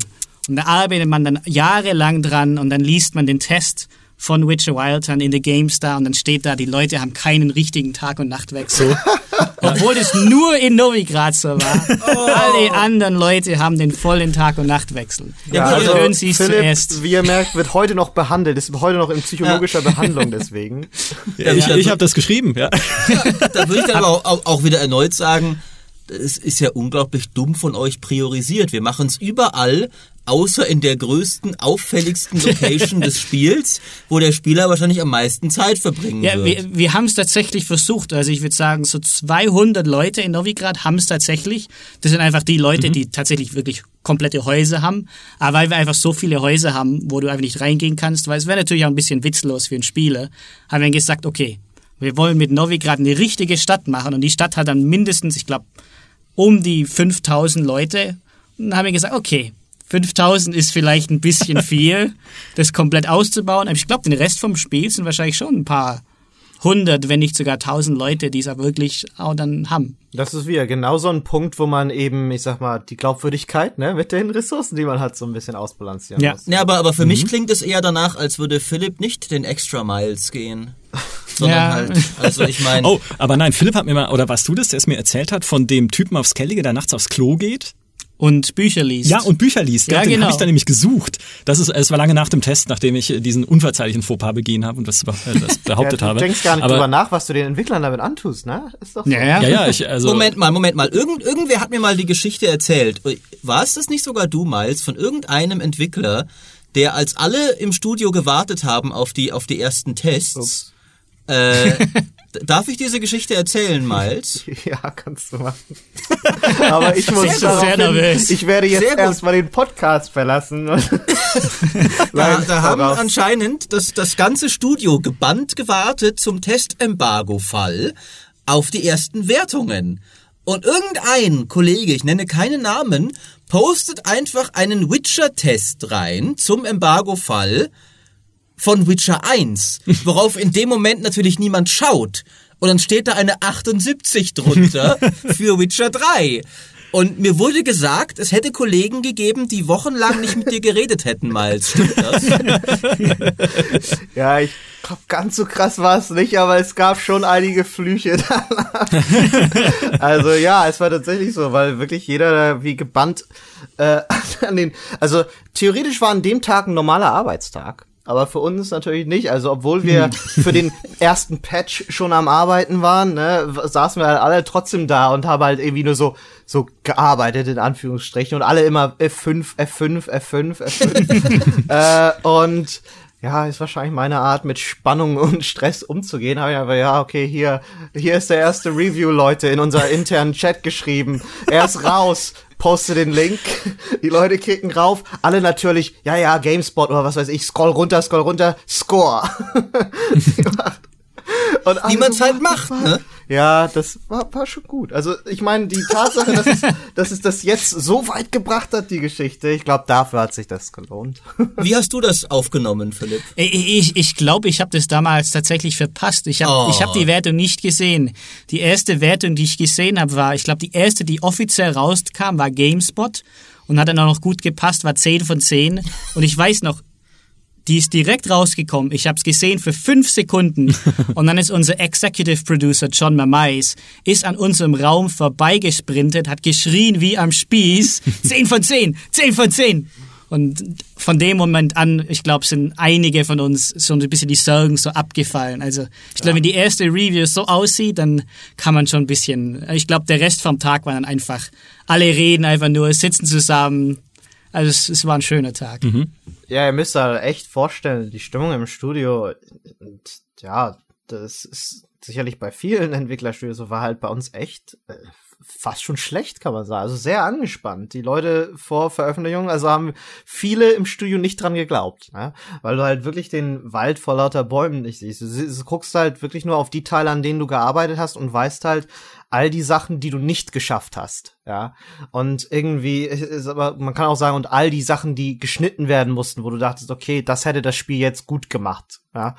Ähm, äh, und entsprechend saß man da, vor allem bei, ich, kann ich noch sagen, bei einem Open-World-Game ist es so, dass viele Teile erst am Ende zusammengeführt werden und dann muss man so ein bisschen hoffen, dass es wirklich Klick macht und alle Sachen zusammen äh, äh, wirklich zusammenpassen. Äh, und wir hatten halt also echt Situationen, wo ich dann irgendwie ähm, mit einigen Leuten geplaytestet habe und dann merkten wir, okay, shit, irgendwie hier fehlt doch die komplette Funktionalität von, von dem UI oder so und es geht alles nicht und oh mein Gott, was passiert hier? ähm, aber was man natürlich als Leveldesigner dann nicht unbedingt weiß, ähm, weil ich ja nicht mit jedem jeden Tag wirklich rede, was die machen, dafür sind unsere Directors ja da, dass halt auf irgendwelchen Computern irgendwo im Studio schon eine deutlich fortgeschrittene Version des UIs rumlag, die natürlich dann auch funktioniert hat. Äh, und das sieht man halt selber nicht und du siehst halt immer nur die Baustellen, wo du denkst, oh, was macht das andere Team denn da überhaupt? da, sind da überhaupt Leute ja. am Arbeiten? Genauso was natürlich bei uns Leveldesign, weil wir hatten auch einige, besonders spät, kann man ja nicht einfach jede Änderung, die man macht, einfach so hochladen und dann, ja, hier klappt, sondern das wird dann alles durch äh, unsere Qualitätsprüfung gejagt, ne, weil besonders am Ende will man halt nicht, dass wenn ich jetzt irgendwie eine Terrainänderung hochlade, dass dann irgendwie dadurch ein Bug gefixt wird, aber drei neue entstehen. Ja. Und ähm, so war es dann auch für andere äh, Departments sicherlich, die dann eben auf unsere Sachen geguckt haben, so, Alter, das sieht doch voll scheiße aus. Was passiert denn Ja, hier, die ne? UI-Designer sind derweil über deine Wiesen gelaufen Genau. und merken, dass das Gras nicht Alter, stimmt. das Genau, also ich will jetzt, ey. genau, das will ich sagen, hier, keiner ist davon ausgeschlossen gewesen, für jeden Will. Also, aber entsprechend wirkt, kommt dann halt so ein Stimmungsbild zusammen, wo du halt so einen gewissen Tunnelblick hast. Und dann sitzt du da Minuten vor dem Review und denkst, oh mein Gott, oh mein Gott, das wird so schrecklich. Die werden den einen Stuhl, der vor Oxenford rumfliegt, sehen und, oh, sechs von zehn Punkten und, oh, äh, und dann kommt aber die, Gott sei Dank in unserem Fall, kam dann die große Erleichterung, äh, nach der Achterbahnfahrt, die ich dann vor allem im Locations-Team noch verursacht hatte. ähm, äh, und dann ging das alles noch ganz okay aus. Außer für wenn- Philipp. Selbst, ja genau, selbst wenn Micha halt den Tagesablauf. Nee, außer für Philipp dann mit der Tagesablaufgeschichte. Aber jetzt pass mal auf jetzt. Jetzt ich, ich kann das ist eine sehr gute Review. Ich kann es, natürlich, es ist ja auch ein fantastisches Spiel, aber äh, diese Tagesablaufsache, ähm, das ist tatsächlich, wenn ich mich nehme, ich habe das ja wirklich überprüft, ja, ich habe mich ja dahingestellt, teilweise in Dörfern, auch am Anfang in, wie heißt es, Weißenfurt? Nee, das allererste, wo man ist. Aber, äh, Nee, das war, ich, das war jetzt Orchard. White Orchard. Ja, genau. Ähm, ich denke mal, irgendwas mit. Weiß. Ja, Ah. Ja, ihr merkt schon, wir mit- arbeiten halt größtenteils in Englisch, deswegen sind uns die Ja, ja. Begriffe eher so bewusst. So, also das Dorf am Anfang, ne?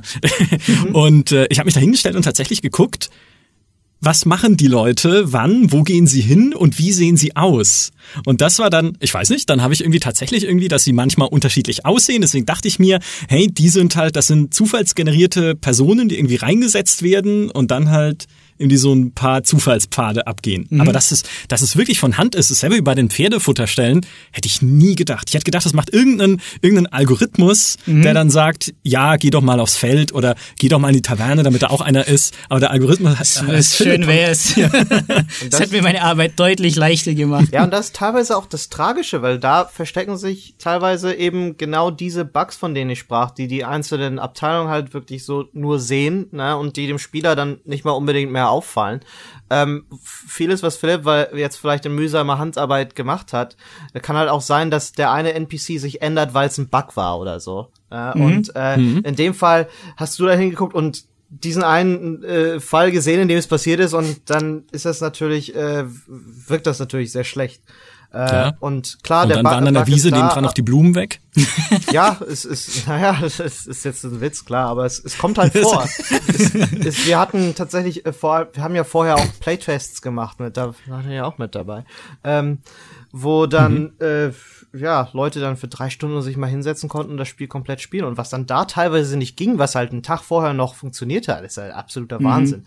Ähnlich ist es ja auch mit unseren, äh, Demos und allem, die wir halt veröffentlichen. Ne? Das ist ja auch dann immer vor E3 oder so ähm, im letzten Jahr, was wir mit der mit der Cyberpunk-Demo, die wir da veröffentlicht haben, sehr intern gelitten haben. Am Ende ging es da natürlich alles super und es, und es ist auch alles toll gelaufen, aber bis einen Tag vor vor Abhalten der Präsentation sitzt du da halt und denkst, warum geht auf einmal, warum ist der Schatten in dem Gesicht dieser Person auf einmal seltsam, der gestern noch total gut war und wir sind jetzt in LA im Hotel und haben irgendwie nur schlechtes Internet und auf der anderen Seite der Welt sitzt halt das Team und äh, mit der Zeitverschiebung spät nachts versucht dann da halt noch diese letzten drei, zwei Bugs rauszuprügeln. Am Ende ist dann in jedem fünften Playthrough äh, irgendwie dieser Schatten trotzdem komisch, fällt aber keinem auf. Ja. Außer euch. Außer uns. Wir jedes Mal tatsächlich, ja, sterben, halt- sterben so ein bisschen immer, wenn das Ja. geschieht. Es, es ist dann aber auch so eine Sache, also beispielsweise nach Release von Wild Hunt wollte ich einfach das Spiel dann nochmal richtig genussvoll ein Jahr später nochmal ganz von Anfang spielen, habe mir ein paar Mods installiert, damit es vielleicht nochmal ein bisschen anders ist und es fällt einem wirklich schwer, weil ich halt wirklich diese ganzen kleinen Bugs, die vielleicht niemandem je auffallen werden, die sehe ich alle. Also ich sehe, dass der Typ vielleicht zwei Zentimeter über seinem Stuhl schwebt, weil vielleicht ursprünglich ist er vielleicht richtig gesessen, aber dann ist der Stuhl ein bisschen nach unten gegangen oder vielleicht der Tisch drückt ihn ein bisschen weg und alle zehn Sekunden sehe ich irgend sowas und da fällt es einem dann wirklich schwer, dieses Spiel zu spielen. Also es klingt auch wirklich doof, aber ich muss sagen, ich bin so ein großer Witcher-Fan, habe den ersten und zweiten Teil so geliebt. Ich wünschte mir, dass ich vergessen könnte, an Witcher Wild Hunt gearbeitet zu haben, dass ich einfach mal dieses Spiel spielen kann, wie ein Spieler. Aber es, das habe ich bis heute nie gekonnt. Ich warte immer noch ein paar Jahre, ob ich vielleicht bis dahin mal ein bisschen was von der Story vergessen habe.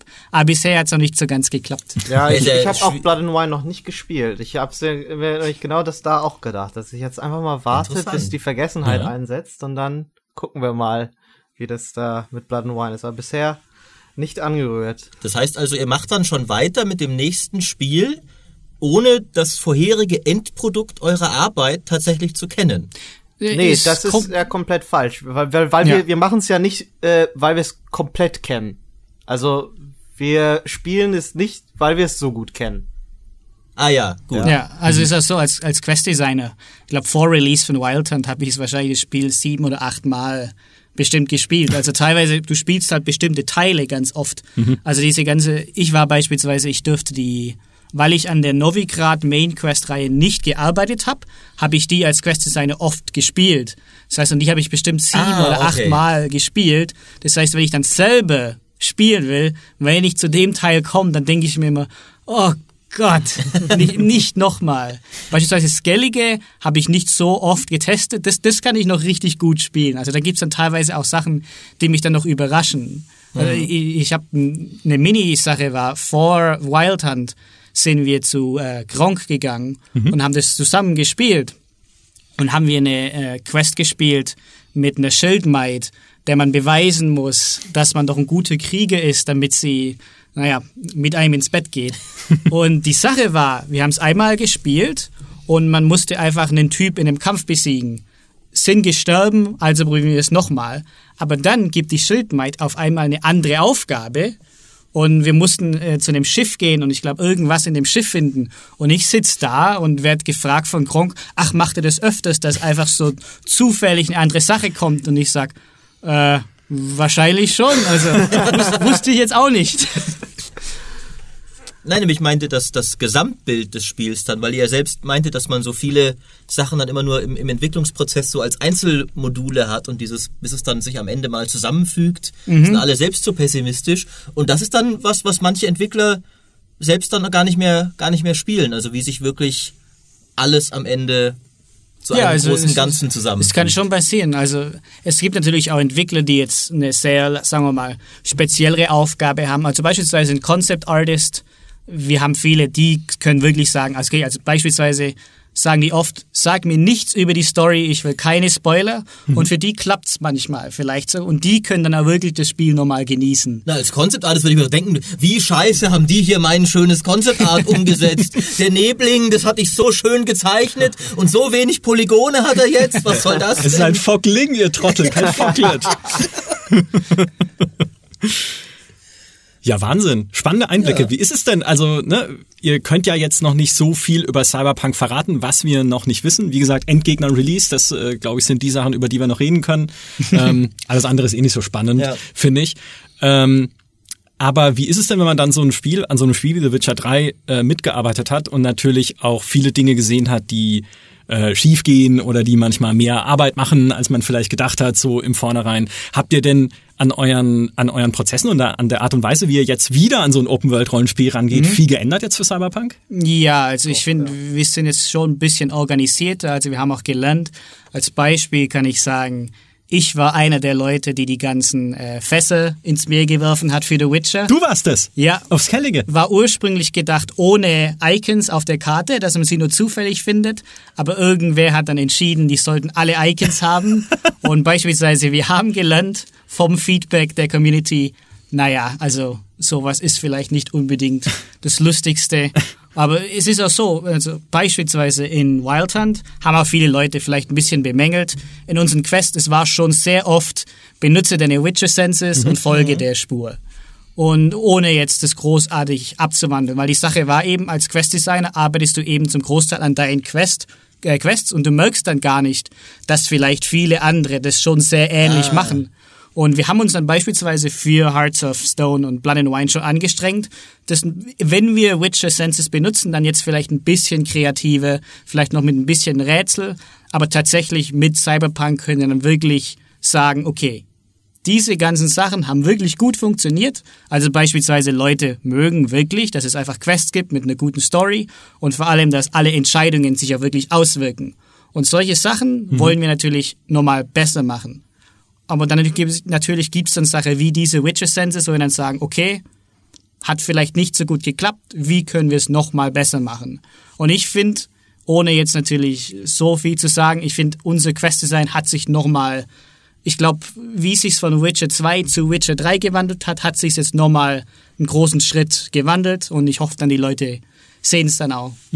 Ja, ein bisschen was haben wir in der Demo ja schon gesehen mit unterschiedlichen Vorgehensweisen, unterschiedlichen Dialogen, die du führen kannst, Dialogoptionen, die du wählen kannst, wo da ein bisschen was anderes passiert. Wenn ich das ist halt äh, da, also ich stelle mir so vor, ich, werd- wir werden ja oft gefragt, witzigerweise, wir als Redakteure, wie wir Spiele entwickeln würden, wo ich dann sage, wir, wir könnten keine Spiele entwickeln. Weil uns nämlich das, was ihr vorhin erzählt habt, passieren würde, nochmal in der Potenz 4000, dass wir nämlich vom Hundertsten ins Millionste kommen bei dem, was wir umsetzen wollen würden und halt völlig idiotische und unrealistische Pläne, also mir ging es zumindest so, weil ich halt äh, irgendwie so ein Perfektionist bin. Nee, ich Aber- will alles perfekt machen, wie ich auch alles in meinem jetzigen Job perfekt mache. Ja, ja, das, also Maurice ist da nochmal ein Spezialfall äh, in vielerlei Hinsicht. würd ich sagen. Eingestellt. Ja, der neue Game Director von Cyberpunk 2077, Maurice Weber. Sehr gut, Jetzt sehr gibt's gut. Alles es gibt, erreicht. Ja, leider sind jetzt äh, Nekromanten die einzige Charakterklasse, die man spielen kann, aber passt auch irgendwie. Nee, aber was mich interessieren würde, ist, wenn es diese vielen Vorgehensweisen gibt, die man natürlich in Cyberpunk dann wählen kann mit Schleichen, Kämpfen, Reden, verschiedene Dinge, die man einsetzen kann, verschiedene Waffenarten und so weiter und so fort, verschiedene Cyberimplantate, die man hat. Da müsst ihr doch durchdrehen, beide. Weil sowohl du, Philipp, hast ja dann ganz viele Lösungswege, die du in der Quest berücksichtigen musst und auch, und auch du, Miles, hast ja ganz viele Wege, die der Spieler gehen können muss innerhalb eines Levels. Also eigentlich potenziert das die Arbeit ja nochmal, oder? Ja, das ist die, Also- ja, ja, Punkt. Nee, also als, als Quest-Designer kann ich sagen, also es ist wirklich so in unserer Quest-Logik, die ich bauen muss. Also eine Cyberpunk-Quest ist mindestens drei oder fünf Mal gibt so viele Optionen, die ich machen muss, die ich in The Witcher nicht machen musste. Also es ist schon deutlich komplizierter für uns, aber für uns ist die Sache halt eben auch, uns macht Spaß. Also ich find's toll, wenn mir einer sagt, oh, vielleicht müsst, müsstest du noch mal mehr machen, vielleicht noch mal eine andere Option, sage ich, Wunderbar, mache ich, mach ich sofort. Also für, für uns ist es der Spaß dran. Also ich, wir sagen dann auch, wir wollen nicht sagen, ja, du hast diese fünf Gameplay-Möglichkeiten, hier ist der Raum, äh, irgendwie kannst du immer durch. Wir sagen wirklich, okay, wenn ich eine Option machen will, wo ich vielleicht durch Reden durchkomme, vielleicht macht es nicht so viel Sinn, dass ich dann einfach durch die Lagerhalle gehe, wo die ganzen Feinde sind, wo ich durchgehen würde, wenn ich kämpfen würde. Ich will, dass die Story wirklich Sinn macht, dann sage ich einfach, okay, dann hat der Spieler eben ein komplett anderes Erlebnis, kommt dann vielleicht irgendwann zum gleichen Ergebnis, zur gleichen Szene, aber wie er da hinkommt, ist dann nochmal komplett anders, weil ich einfach sage, naja, das Gameplay ist da, aber wenn es für die Story auch passen soll, dann mache ich vielleicht einfach nochmal ein bisschen mehr. Mhm. Aber ich finde, für, für, uns ist es weniger Stress als Spaß. Ja. Ich glaube, der Stress kommt dann wahrscheinlich später, wenn man das alles ein bisschen polieren will. Aber der Stress kommt natürlich auch später, wenn wir dann, wir haben das ja oft, wir, wir schauen uns Let's Plays an. Mhm. Wenn ich mir dann immer denke, oh Mann, warum, warum findet er die Option nicht? Warum geht er nicht nach hinten rum? Also wir haben das manchmal schon bei The Witcher gehabt und ich glaube, bei Cyberpunk wird es noch mal schlimmer, weil es einfach noch mal viel mehr Optionen gibt. Und manche wollen wir natürlich auch ein bisschen verstecken. Mhm. Und dann sind wir immer gespannt, ob Leute es auch wirklich finden werden. Das ist halt auch das, ja. was ich ganz am Anfang meinte mit, dass wir halt einfach so genießen, ich sag mal, so unsere Limits zu pushen, ne, was als so Möglichkeiten angeht. Ich habe sogar ein Beispiel, ähm, wo wir halt eine Quest hatten, da, da ging es halt darum, musste der Spieler seine Waffen ablegen und dann fing, baute halt die gesamte Quest darauf auf, dass der Spieler keine Waffen hat. Ne? Und dann sitzen wir halt da und gucken, ja, aber was ist, wenn der Spieler die Waffen nicht abgibt? Ja? Und das kann man halt in, in vielen Quests oder, oder anderen Spielen kann man halt überlegen und sagen, ja, nö, das ist halt einfach jetzt so, der muss halt die Waffe abgeben und so ist es halt. Aber wir haben halt auch diesen extra Anspruch, sagen, nee, aber das ist ja, das sollte dann ja doch schon eine Option sein. Und dann auf einmal muss die gesamte Location oder die gesamte Quest, ich sag mal, teilweise umgeschrieben oder angepasst werden, um halt eben noch die Möglichkeit für, ne, wenn der Spieler jetzt sagt, nö, das ist meine Waffe, die behalte ich, ich will euch alle umballern, äh, äh, supported. Und ja, das ist halt, ähm, schon anstrengend, kann, kann ich zugeben, aber es ist halt auch ebenso toll, weil du hast halt echt, äh, also du sitzt halt wirklich dann da und so, what if, what if, what if, ne? Und, und mhm. wir, wir versuchen schon möglichst viele Optionen, die, wo der Spieler einfach so relativ natürlich drauf kommt, hat, äh, so, so abzudecken. Und ähm, so, so zieht sich das halt nicht nur über, ich sag mal, seine Optionen im Spiel, wenn es auf den Questverlauf kommt, aus, sondern aber auch eben auf die Art und Weise, wie der Spieler äh, Probleme in der Spielwelt oder konkret im Level eben bewältigt. Ne? Äh, der Spieler in Cyberpunk ist halt deutlich agiler ähm, als als Geralt es je war. Geralt hat in Witcher 3 die wahnsinnig tolle Fähigkeit zu springen und zu klettern erlernt. Das ist natürlich für unsere Leute in Cyberpunk alles schon alles alles Baby Kram. Er ist halt ne? ein alter Mann, was wollt ihr von ja. ihm? Ja, das hat ihn lange gedauert, das, äh, das wirklich äh, zu lernen, aber in Cyberpunk, da setzen wir es einfach voraus, dein Charakter kann springen, du kannst klettern, du kann, äh, teilweise kannst du hier irgendwie Double Jumps machen oder was weiß ich, was wir alles so in der Demo noch gezeigt haben und diese erhöhte Mobilität, ähm, die, die man als Charakter da hat, da, also ich sag mal, wenn du dem Spieler viele Werkzeuge gibst, dann musst du als Leveldesigner oder auch als Quest-Designer dafür ja auch sorgen, dass der Spieler diese Werkzeuge anwenden kann.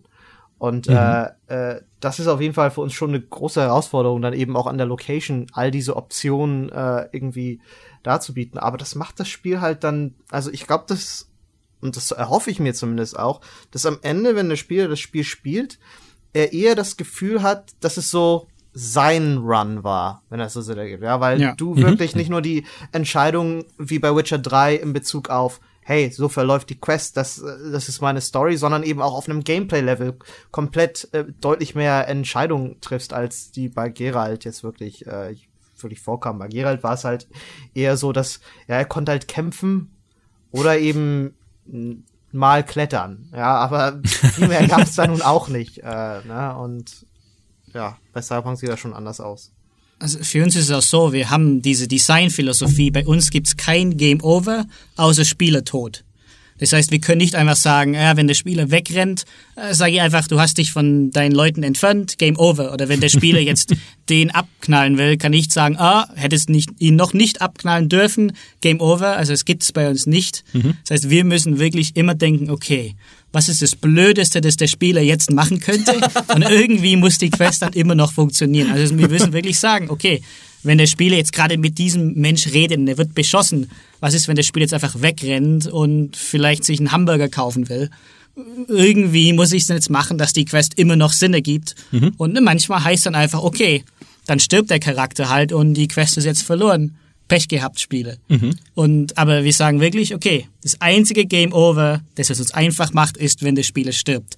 Alles andere müssen wir wirklich eine Lösung finden. Und teilweise ist es dann schon ein bisschen Fluch und Segen zugleich, weil ist dann echt so, ja, aber was ist, wenn der Spieler das macht? Und dann lehne ich mir einfach zurück und denke, oh Gott. Welcher Idiot Vielleicht- würde das machen? Aber Ja, aber es ist wirklich so. Vielleicht ein Prozent der Spieler wird dies, das machen. Aber die Sache ist dann, wenn das nicht funktioniert und eigentlich sollte es offensichtlich sein, dass es funktioniert, dann wird dieser Spieler wütend sein und wird genervt sein.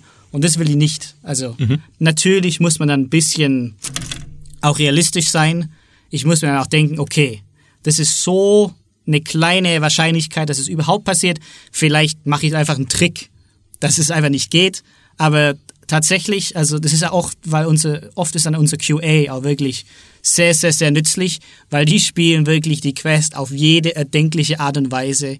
Also das Blödeste, was du überhaupt machen kannst, testen sie 100 Prozent. Wir auch dann. Ja, also ich, ich hoffe, ich hoffe, es funktioniert dann alles wunderbar. Also ich, ich, wir werden sehr stark dran arbeiten. Mhm. Ich bin sehr, sehr, sehr, sehr gespannt ja, drauf. ich habe natürlich jetzt noch eine Frage an Miles.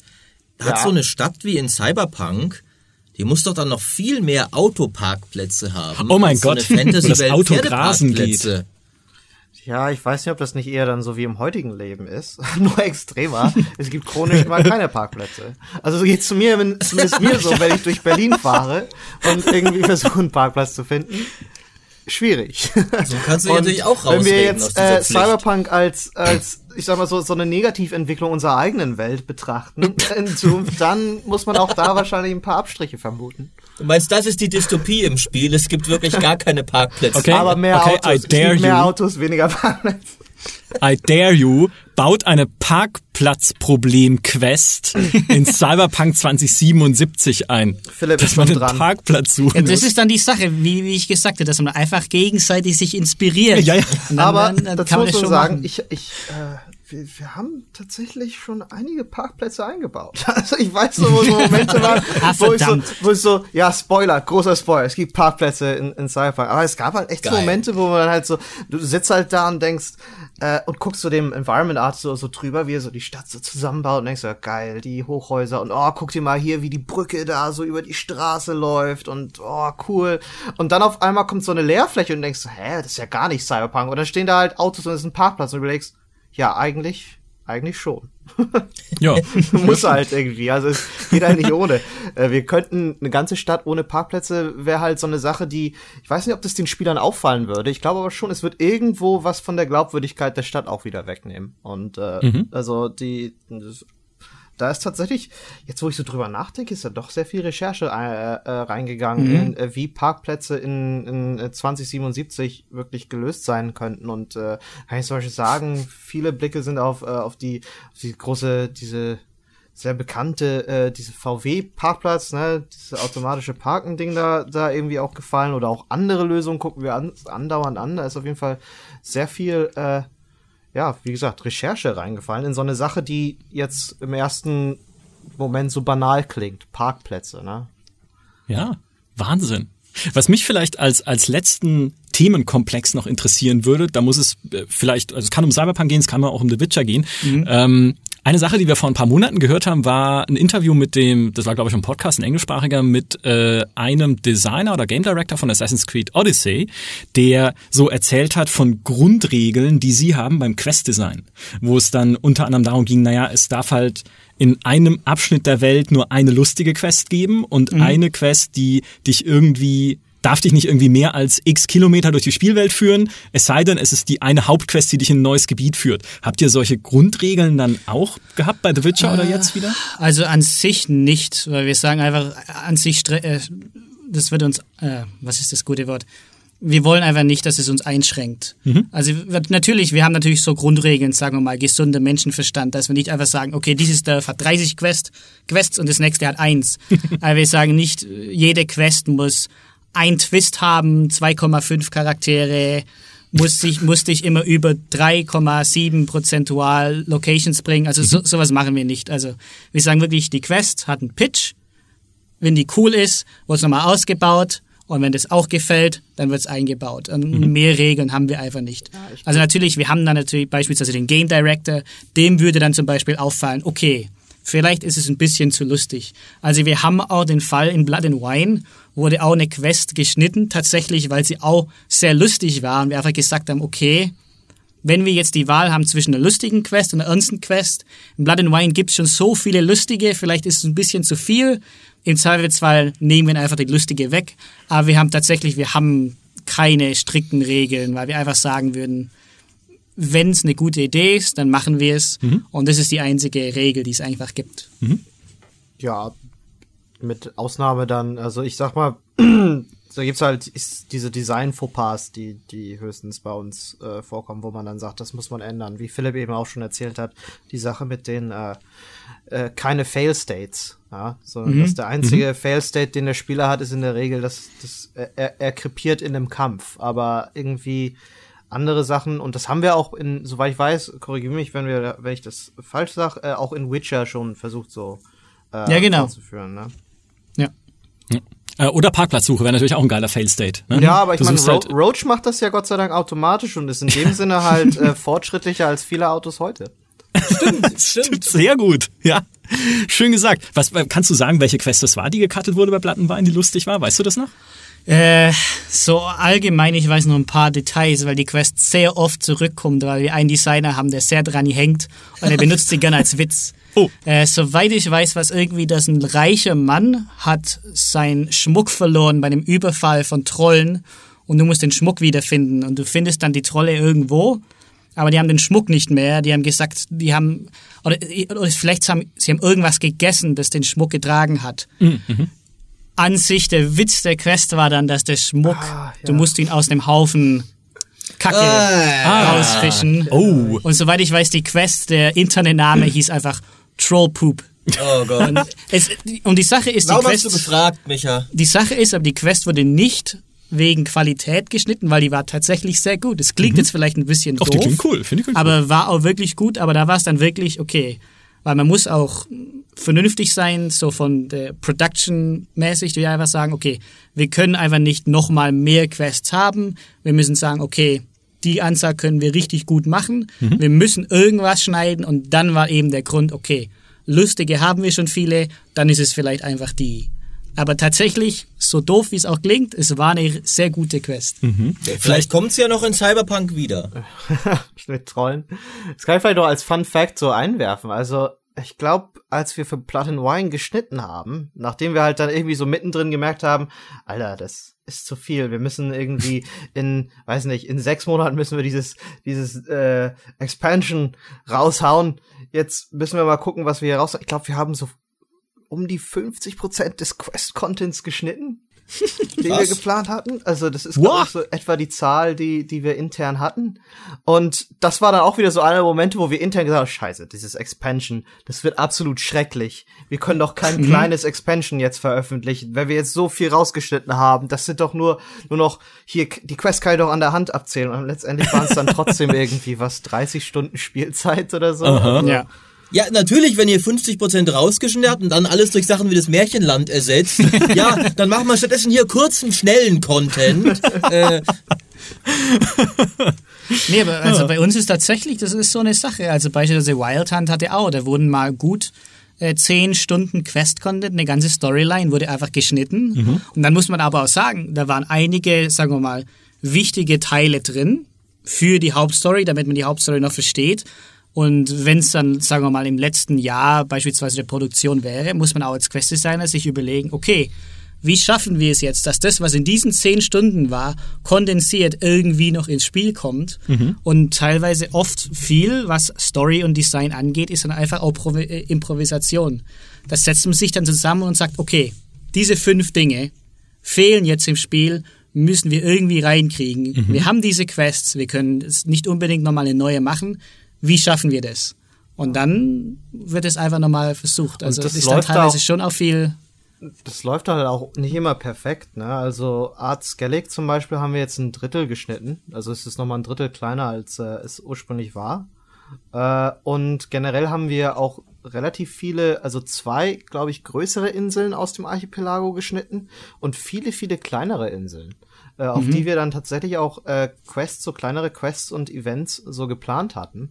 Und das ist eben da, wo es bei uns dann wirklich ein bisschen schief gegangen ist, kann man sagen, dass wir halt dann eben gesagt haben, oh, wir haben zu viel, jetzt müssen wir Content schneiden. Und das haben wir dann getan, all diese Inseln ausgelöscht, wie die Götter, die wir sind.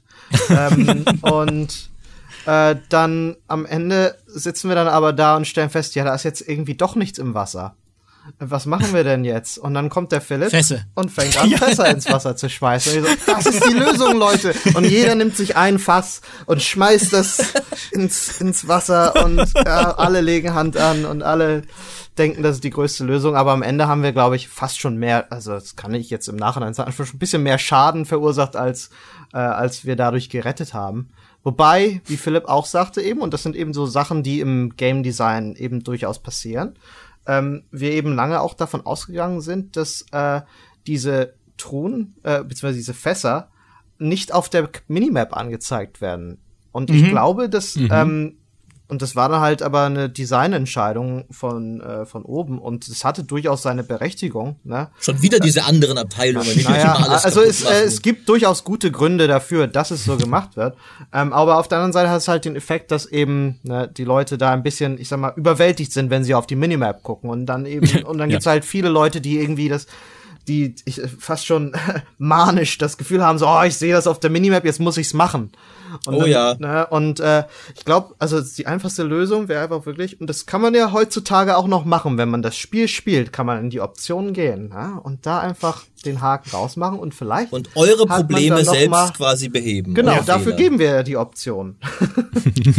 Eine billige Ausrede. Aber das ist dann so eine Sache, die man einfach lernt. Also es war tatsächlich so gedacht, das Fass, wir packen einfach ganz viele in die Welt, ohne äh, Icon auf der Minimap, weil wir sagen, wenn der Spieler einfach entdecken will, ein bisschen auf dem Ozean rumschippert, findet er vielleicht, während er das ganze Spiel spielt, ein oder zwei Fässer jemals.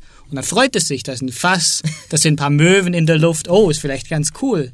Und deswegen packen wir dann einfach 100 von denen rein, damit es die Chance gibt, dass jeder Spieler vielleicht mal eins findet. Und dann war es natürlich so, dass wir nicht damit gerechnet hätten, als dann die Icons kamen, weil einfach Designentscheidung war natürlich auch, naja, wir haben Crafting und es sind wichtige Sachen in diesen Fässern drin und Spieler wollen die haben, damit sie aber die Sachen haben können. Lass uns Mapping-Icons machen, damit Spieler die auch finden. Natürlich, wir haben nicht damit gerechnet, dass Spieler dann wirklich sagen, okay, ich muss alle Icons erledigen. haben, haben wir tatsächlich, war nicht unbedingt ein großer Gedanke. Aber das ist eine der Sachen, ja, haben wir gesehen, das Feedback, haben wir gelernt, hoffe und sieht auch danach aus, wird nicht wieder passieren. Da hättet ihr nur bei Ubisoft nachfragen müssen eigentlich. Äh, Wir haben ja direkt das schon in Expansions versucht umzusetzen. Also keine Fässer in Blood and Wine. Kein Wasser. ja, weil es kein Meer gibt. Super äh, gemacht. Äh, es gibt tatsächlich ein Fass in Blood and Wine, das ich Ja? gesetzt habe. Kein Map-Icon. Ah, Ist da Arendite drin? wow. nee, nee. Sehr gut. Das ist aber auch unter Wasser. Ja, das bekommst du ja von der Lady of the Lake. Da, Genau. Der, ja, ja, natürlich. Das, das habe ich natürlich gespielt. Ja. Wie, wie weit ist denn solcher Content dann teilweise in dem Moment, wo er geschnitten wird? Also sind das alles nur geplante Quests und geplante Inseln es oder ist ist- da wirklich schon komplett ausmodelliert und dann sagt ihr, diese zwei Inseln, da haben irgendwelche Das ist- Artists monatelang dran gearbeitet, jetzt muss es weg. Das ist Alles teilweise unterschiedlich. sehr unterschiedlich, ja. Also Ja. wie ich vorhin schon gesagt habe, das ist halt diese Sache mit den Puzzleteilen und die, wenn, wenn du ganz am Ende siehst, dass es nicht reinpasst, muss es halt weg oder stark geändert werden. Äh, es kann aber auch schon am Anfang vorkommen. Okay.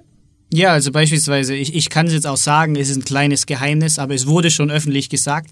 Beispielsweise, Leute haben bemerkt, äh, Eredin in Wild Hunt war jetzt vielleicht nicht der am meisten ausgearbeitetste Schurke. Und tatsächlich war es, das war eine der Sachen, die wir leider viel Content für Eredin schneiden mussten.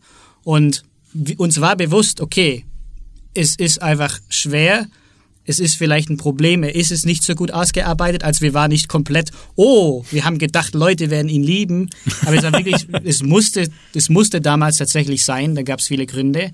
Aber wir haben dann auch gesagt, okay, Hearts of Stone, dieses Mal, wir wollen es richtig machen und haben dann natürlich Mr. Mirror gemacht. Und ich finde, de- da hat es dann auch wirklich sehr gut funktioniert. Also Hearts of Stone war auch wirklich so. Das war so eine kurze Operation. Wir haben eigentlich nur in ein paar Monaten gemacht, da gab's gar nicht, da gab's nicht viele Cuts, da gab's einfach nicht viele Iterationen, weil wir einfach nicht die Zeit dafür gehabt haben. Und das ist tatsächlich richtig, also finden wir intern oft, ist eine unserer besten Stories Ja. und besten so kleinen Expansions, die wir überhaupt gemacht haben. Weil es, es musste so schnell sein, wir konnten gar nicht nochmal fünfmal drüber gehen. Nee, nee. Wenn wir das machen wollen in den paar Monaten, muss es aufs erste Mal richtig gut sein. Und da hat es dann tatsächlich geklappt. Man muss dazu aber auch sagen, dass es eben deutlich besser lief, weil eben die Tools dann ne, fertig waren. Oh ja. Red Engine 3 war halt dann wirklich durch. Äh, wir konnten sie, äh, wir hatten all die Assets schon, die meisten. Wir wussten, wie wir unsere Quests machen und all das. Und also da war deutlich mehr Routine drin. Also da, da Ja. konnte man wirklich. Könnt ihr jetzt mal verraten, war Gaunter immer schon als Schurke geplant von seinem ersten Auftritt da im, im Hauptspiel? Äh. Oder habt ihr das später gedacht, wir haben, weil Miles ist gerade, wir hatten die Assets schon, habt ihr einfach, wir hatten doch da diese Figur, jetzt können wir total clever wirken und sagen von Anfang an. Also er war tatsächlich als Schurke geplant, aber als Schurke fürs Hauptspiel. aber bevor mir jetzt die Leute kommen, die sagen, oh, sie haben Content rausgeschnitten und in den DLC geschnitten. Nee, ist tatsächlich nicht so. Er war geplant als Schurke, aber als komplett anderer Charakter in einer Storyline, die geschnitten wurde. Und als wir dann Hearts of Stone die Story geschrieben haben, die auf Pan Twardowski äh, basiert, einem äh, polnischen Version von Faust, haben wir gesagt, okay, wir hatten diesen Charakter, der schon im Prolog von Witcher Wild Hunt äh, eingeführt wurde und haben nie was mit ihm gemacht und er passt sehr gut. Es sollte ein ähnlicher Charakter werden, aber nicht dieser. Äh, und haben dann gesagt, okay, nehmen wir doch einfach den und Leute denken, oh, wir waren sehr clever, haben schon damals im Hauptspiel an unsere DLCs gedacht, aber das war tatsächlich eine der Sachen, wo, ja, leider mussten wir was schneiden, aber ich glaube im Endeffekt hat es uns Hearts of Stone gebracht und das war dann natürlich was sehr Gutes. Das ist generell mit Hearts of Stone so, dass das äh, einfach so. Also ich glaube, wir sind da auch, wie, wie wir es vorhin schon gesagt haben, einfach nicht sehr gut da drin, weil wir hatten wirklich eine Zeit lang diese eine Quest-Reihe, die, ähm, und das ist ja auch ein Kritikpunkt an Witcher 3 gewesen, dass halt relativ wenig um den eigentlichen Krieg in der Welt äh, passiert. Ähm, da gab es tatsächlich auch sehr viel mehr äh, eine ganze Questreihe. Und da war halt, die wurde dann eben auch rausgeschnitten, weil wir einfach keine Zeit hatten. Und dann muss man sich auch die Frage stellen, okay, ähm, worum geht's in unserem Spiel? Geht's hier jetzt um den Krieg oder geht's darum, dass Geralt irgendwie Siri findet? Und wo will man dann die Ressourcen dann eher reinstecken? Ne? Willst du Abstriche bei der Hauptquest machen oder bei dem Teil äh, der Welt lieber dann ein paar Abstriche. Ähm, und dann hatten wir auch echt gedacht, okay, dann machen wir die, weil die Idee ist an sich recht cool, doch als Expansion Pack 1, ne, äh, eben Hearts of Stone. Und das ist dann doch was komplett anderes geworden. Also letztendlich, also, wir haben dann so, ja, mit der Idee noch angefangen und dann so, ja, aber was ist, wenn das, wenn A doch Z wäre und dann B doch irgendwie was ganz anderes. Äh, aber Shani, glaube ich. Shani war auch immer für diese Questreihe da und die haben wir dann auch eingebaut. Aber bis auf das war eigentlich fast alles komplett umgeändert. Ja, also es waren wirklich ein paar Einzelteile, die wir einfach mochten von der alten Version und haben gesagt, okay, wir, wir, wir wollen was Neues machen, aber wir haben diese paar Teile, die wir wirklich, wirklich mögen. Natürlich Shani aus Witcher 1 und haben gesagt, okay, jetzt machen wir einfach eine Story, wo diese paar von unseren Lieblingssachen einfach drin sind. Aber ist auch wirklich komplett neu. Also wurde geschrieben, nachdem Wild Hunt fertig war. Also nicht, dass uns hier Leute jetzt sagen, Ja. oh, oh, ich hab's rausgefunden.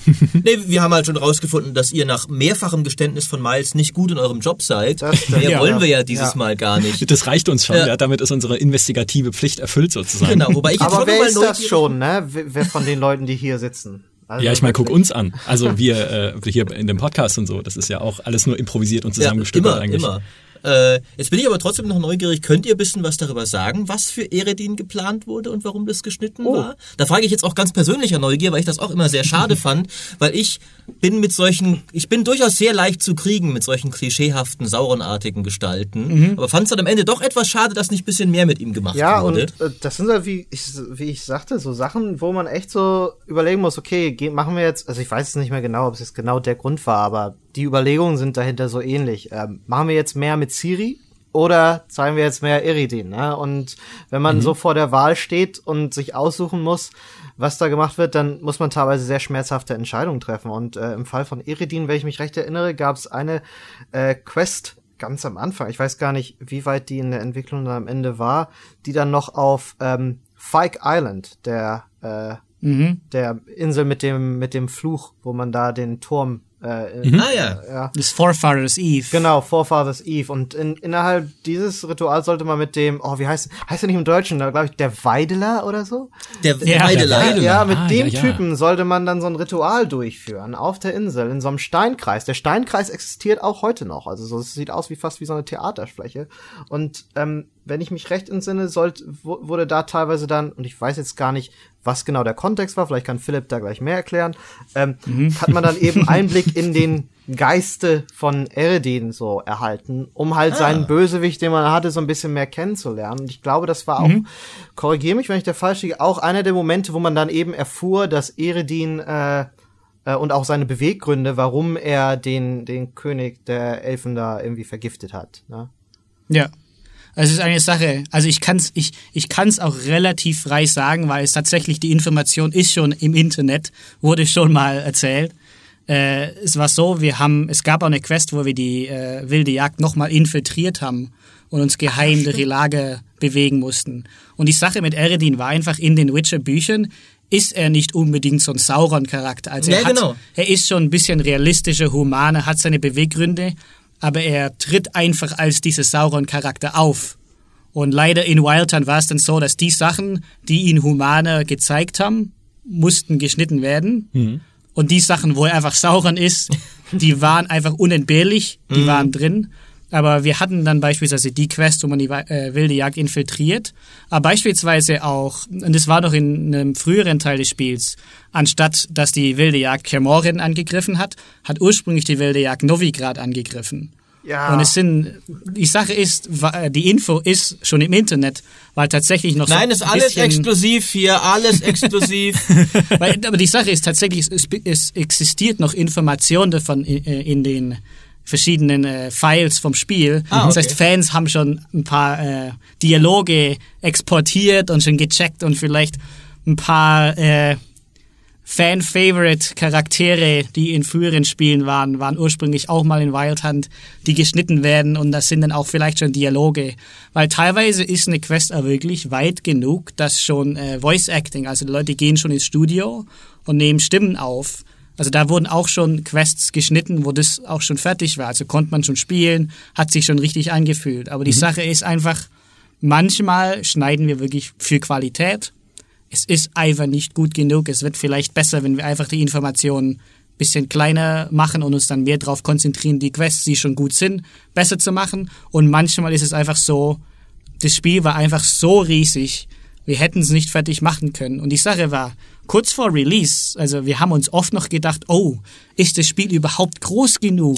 Sind die Leute vielleicht zu schnell damit fertig? Und sieht jetzt so aus, das Spiel ist tatsächlich riesig und es ist groß genug. ja, also Äh, Ich wollte gerade sagen, es macht mich äh, entsetzt und betroffen, dass ihr euer 120 Stunden Rollenspiel-Epos inklusive DLCs locker zu einem 300 Stunden Rollenspiel-Epos hättet machen können, Ja. wenn wir heute noch drauf warten müssten. Ja. es ist aber auch so, also sagen wir mal in der Designphase, wo wir als Quest-Designer schreiben, gibt's für gewöhnlich bestimmt immer dreimal so viele Quests wie vorher.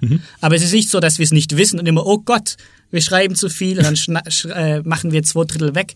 Es ist auch so ein bisschen der Gedanke dahinter, dass wir einfach so viele Ideen produzieren wollen, dass wir im Ende einfach gucken, okay, was ist das Beste, was können wir daraus extrahieren und dann sagen, okay, vielleicht ist ein Drittel richtig, richtig gut und zwei Drittel äh, müsste man nochmal neu machen, stark dran arbeiten. Lass uns doch einfach die Arbeit in das gute Drittel stecken und dann dieses gute Drittel exzellent machen. Und so, das ist dann schon ein bisschen auch der Gedanke dahinter. Wir gehen da auch echt jedes Mal mit den besten Intentionen rein. Also von Projekt zu Projekt sagen wir diesmal nicht. Diesmal wird's besser. Und jedes Mal, auch bei den Expansions, wie gesagt, von, von Witcher 3 schon, war es dann halt immer, nee, wir haben eine gewisse Zeit, wir müssen, wir können nur das und das machen. Und dann am Ende ist es doch irgendwie immer zu viel. Also das ist äh, tatsächlich, weil ähm, Leute auch immer fragen, was an CD-Projekt so sympathisch ist. Ich finde es sehr grundsympathisch, wie ihr noch so selbstkritisch über ein Spiel wie The Witcher 3 reden könnt Also The Witcher 1 über den Anfang müssen wir nicht reden mit den Hunden und der Hexe. Aber da, das ist ta also äh, tatsächlich, ja. Vielen Dank, vielen Dank für diese Einblicke. Wir sind schon eine Dreiviertelstunde über der Zeit. Aber es ist Aber ja auch, es ist ja auch der hundertste, ne? es ist ja auch das Und Jubiläum. wir haben zwei Gäste. Wir können tagelang hier weiterreden. Also Philipp hat die Ausdauer, ich hab, ich hab, äh, ich sitze hier einfach nur rum. Philipp muss immer nach Hause, glaube ich, aber Na, Philipp ist hier vor allem in unserer Podcast-Aufnahmekammer, die sich langsam auf 200 Grad erwärmt hat, glaube wir ich. alle drei, ja, das wird allmählich etwas. Aber ich würde einfach sagen, wir müssen euch beide einfach nochmal einladen. Ja. Äh, Die Fortsetzung. spätestens zur 200. Folge dann. Sehr gerne. kommen wir, Wir gerne wieder. Und wer weiß, wie lang, wie lang ist es dann hin?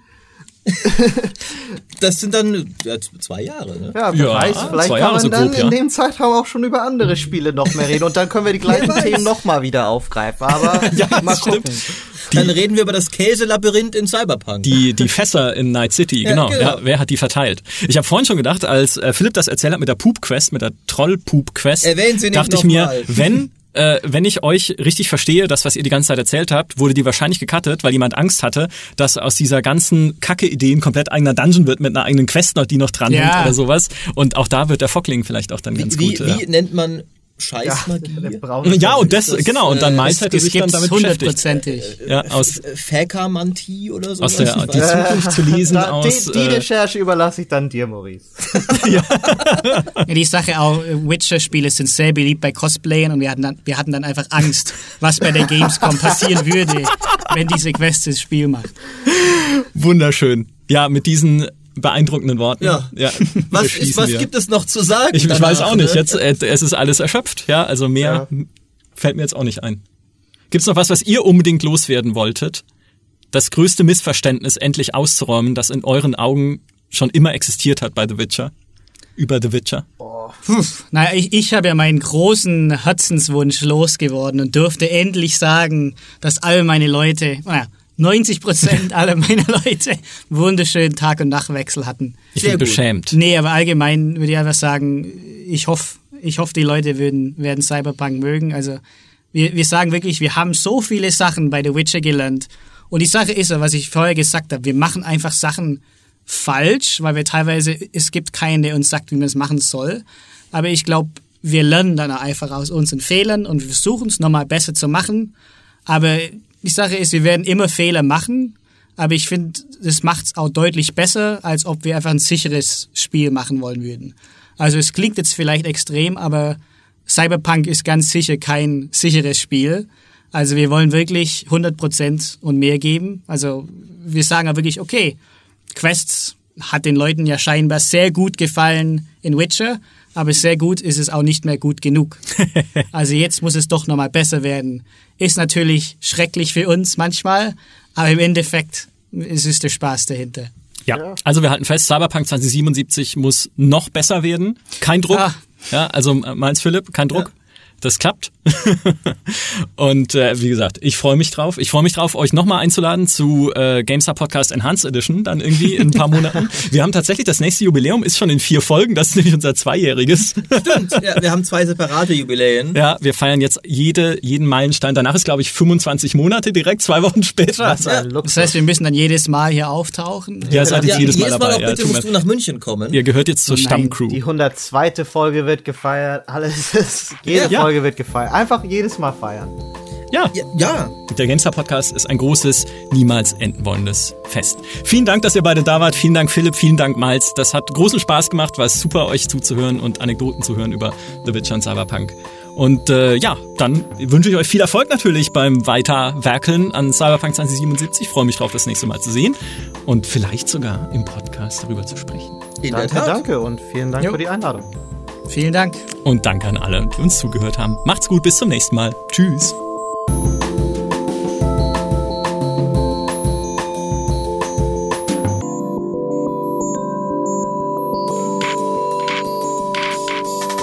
Ihr dürft auch noch Tschüss sagen. Tschüss. Tschüss. Tschüss.